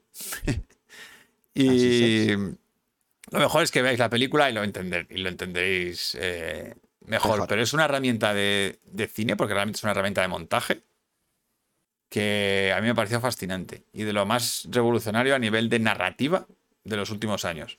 Porque no yo no había visto nada parecido a, a ese nivel. Mm. Y a nivel de ciencia ficción, claro, te plantea unas preguntas muy complicadas sobre qué es el tiempo. Claro, pero lo- eh, todo eso está al final. Sí, todo es al final, claro, de la película. Hmm. Eh, bueno, no voy a intentar hacer spoilers. Ya, ni a nada, ver, pero- sí, sí, sí, nos callamos. pero ya está. Eh, bueno, voy a leer la frase de, de secreta. Que por cierto no tengo ni idea de cuál es. A ver de qué es. Porque habla de motores de búsqueda. Ojo. Ya, ya, ya, total. Bueno, voy allá. Esto es lo curioso de los motores de búsqueda. Es como encontrar petróleo en un mundo que aún desconoce el motor de combustión interna. Demasiada materia prima. Nadie sabía qué hacer con ella. Mis competidores estaban resueltos a aprovechar y lucrarse con las compras y las redes sociales. Creían que los motores de búsqueda eran un mapa del pensamiento, pero en realidad eran un mapa de cómo pensaban. ¿Quién dice esto? No tengo ni ¿En qué idea. Es que no película? tengo ni idea. Y ojo, que es una muy buena película de ciencia ficción y no ha salido aquí. No tengo ni idea. No ha salido aquí, que me ha sorprendido bastante. Nadie me ha nombrado esta peli. De verdad que no tengo ni idea. Has perdido, ¿eh? Has perdido. Sí, sí. O sea, me ha perdido en las redes sociales. O sea, mm, Y claro, es que, me ha es que perdido. es una no- peli muy moderna. O sea, plantea, plantea cosas muy actuales. No, Hablando de Google y sé. de motores de búsqueda, de, De redes sociales y todo eso. redes sociales, No sé. de eso, pues cómo se mercadea con nuestra forma de pensar. Tienes un email. Tienes un email. dice Guille. Inma dice Ready Player One. One. María dice viaje al centro de la Tierra. Hostia, viaje al centro de la Tierra. Bueno, Hombre, la nueva. la de Julio Verne no La creo. de Julio Verne no creo. Pero, pero la, la nueva, ¿no? La que hacían. La de Brendan la de Fraser. Brendan sí. Fraser. Que sí que llevaba One. móviles. No, Ready Player One no, No, porque Ready Player One mi hermano no la ha visto. Y además yo no la he visto. Eh, viaje al centro Pero la yo, la de tienes un email es la que más me encaja, ¿eh? Tampoco. Ostras, es que no sé. Te iba a decir In Time, pero es que si dices que es muy buena, no creo que sea In Time. es una peli de 2014. De ciencia ficción. Redes sociales. Hola Manuel. Que ha entrado Manuel Hola Pérez Manu, ahora. ¿qué tal? Eh, no sé, no sé qué peli es. Has llegado al final, Manu. Sí, ha llegado al final, no, no pasa nada. Johnny Mnemonic. Johnny Mnemonic. Mm, podría No ser, creo. pero no sé. Sanadu, Sanadu, era Sanadu. Ah. No Anda, mira, María dice Lucy. Ah, pues Yo- Lucy. Yo no la he visto, eh, pero no. Ah, no, vale, pues no, no es. Lucy, entonces. No es Lucy. Pero sí, me, encajaba con Lucy, fíjate. Pero sí, Hmm. podría haber sido Lucy. Hmm. Pero es que yo no la he visto, Lucy. No... Eh, a ver. aparece. A ver, es que si te digo quién aparece, ya me vas Ya, ya a. acertamos. a- a- DiCaprio, no sé, origen. DiCaprio, no. no. Eh, aparece un, pers- un actor que está en Star Wars. Harrison Ford. ¡Ay, el juego de Ender! No. Me cago en Dios. no. pues nada. No. Eh, que está en Star Wars. Sí. Mark Hamill. No. no sé. A ver, A Star ver. Wars son muchas pelis. Ya, bueno, Roach One, eh, Diego Luna. No, es que no. Inma dice Eh, Tenet. Adam Driver. A ver. A ver, Está en las nuevas. Está en las nuevas de Star Wars. Ya, pero en la nueva de Star Wars también está Harrison Ford. Sí. Tenet. Tenet no, no creo. No, Tenet no está, no es. Joder, venga, es que lo voy a decir y te vas a decir, joder. No, Adam Driver no. No es Adam Driver. Eh, Pero es que entonces, ¿qué actores más famosos hay en Star Wars? Yo no digo que sea famo- Oscar Isaac. No. Ah, Ay, no sé. ah. ¿Pero qué película tiene de ciencia ficción Oscar Isaac? Oscar Isaac. Pues ahora me... ¿Ex máquina? ¡Sí! ¡Vamos! ¡Joder! Ha costado, ¿eh? ¡Hostia! Ha costado. ¡Hostia! ¡Qué difícil! Ex Qué máquina. difícil. Y lo dice él, Qué además. difícil, Esto lo dice él. Claro, es que está, es- está casi irreconocible Oscar Isaac con la barba. Pero con- vamos, ni le habría acertado ni de coña si no hubieras dicho lo del 2014 y el Oscar Isaac, yo vamos. Guille dice. Indiana Jones y la, última, vi- videollamada. Yo creo que va a ser así la película última, ¿eh? Mm, Pues sí. Ex Máquina, que es un peliculón de ciencia ficción de robots y Sí, de inteligencia bien, artificial. Además, Mm. con muy poco presupuesto. O sea, como y nos hemos olvidado de Aniquilación. Hostia, yo es que Aniquilación. Tengo de cosas. Portman, que es del mismo Sí, a ver, es, Mm. es interesante, pero. pero Ciencia ficción. y es ciencia ficción. Pero a mí me parece una peli. Uf, A mí me gustó, a mí me gustó. me cuesta, ¿eh? Me costó esa peli ahí. Mm. El final era demasiado. No sé. Uy, a mí el final sí me gustó mucho. O sea, es más, me- lo que no me- gustaron fueron los personajes. Me pero fascina, al final me, me, me gustó fascina lo que está ocurriendo, pero no, pero no entiendo nada. mucho. Pero no entiendo bueno, nada. pero eso es lo bueno, ¿no? También. Hay una parte positiva de eso, pero hay otra que dices, joder, mm, Ya que es negativa. me saca de la peli, ¿sabes? Mm. Eh, pero bueno. Eh, Bueno, ya está, Que ya hemos llegado, que ya. Ya hemos llegado al final. Llevamos dos horas ¿vale? hablando. O sea, ya os dejamos en paz. Nos ha faltado gente. Ah, bueno, el tema de la semana que viene. Ah, hala. Oye, que joder, manda cojones que hoy no haya estado Oscar. Anda, manda huevos, Osquitar. Yo espero que estés bien, que estés bien cuando si ves el programa, que esté bien Oscar y todo eso, ¿vale? O sea, pero Oscar, me ha déjanos- resultado deja- muy raro que no Déjanos esté. todas tus rastra ahí en los comentarios. Sí, sí, Tu rastra de déjalo, pelis y vamos. tus comentarios. Lo hará, lo hará, lo hará. Eh, vale, vamos a A ver. ver, que tengo aquí el perro. Vamos a ver qué hacemos la semana que viene. Pues ya lo acabo de ver. ¡Humor Y- negro! Humor negro. Joder, pues está, está ópera prima todo el rato. Pues ya, no, pero estaban empatadas humor negro y ópera prima. Y ha sido humor negro. Finalizo la encuesta. Humor negro. Toma ya, toma castaña. Chao, Humor Dani. negro, humor negro. Que no humor amarillo. Humor negro. Humor negro. Vale, pues creo que la semana que viene nos vamos a reír un poco. Sí, a ver qué tal. Sí, sí tenéis ese tipo de humor. Sí, claro. Que el humor negro es un poco especialito. Hay mucha gente que no le va. Mm, A mí me Eh, encanta. A nosotros nos encanta, pero bueno. Entendemos que hay gente que, bueno, es un humor que no es políticamente. Es comedia negra. Muy muy es políticamente incorrecto. Entonces, Sí, básicamente. a ver qué tal. Hoy batimos récord, dos horas, sí. Sí, Hoy hemos batido récords. Bueno, chicos, pues vamos a ir a la Nos cama. vamos, nos vamos ya, nos Eh, vamos ya. vamos a agradecer a Juan Pedro, a Clara, a Oscar, a Iván, a Robert, que son nuestros mecenas, a los otros dos que están por ahí también, que no, que no quieren que nombremos. Muchas gracias por ser mecenas de Patreon. Ya sabéis que mm, los mecenas tienen derecho a proponer temáticas. De hecho, las temáticas que se han propuesto hoy son de ellos. Y eh, si queréis haceros eh, mecenas, pues entráis en canalbricocine.com y ahí tenéis un link a Patreon y por tres horitos al mes, pues os hacéis mecenas, nos echáis una mano y tenéis derecho a proponer aquí temáticas en el programa. Pues nada, chicos, Nada más, buenas noches. buenas noches, que paséis Perdonad por el lío de hoy, que, que madre mía, que la ciencia ficción da para mucho, así que. Sí, eso. además hoy era puente, o sea que, es que también era un día un poco complicado. Eh, que paséis muy buena semana y la Eso. semana que viene nos vemos con humor negro. Humor negro. Eso, chiquis. Chao. Chao, que viva el cine. Que viva Siempre. cine. Chao.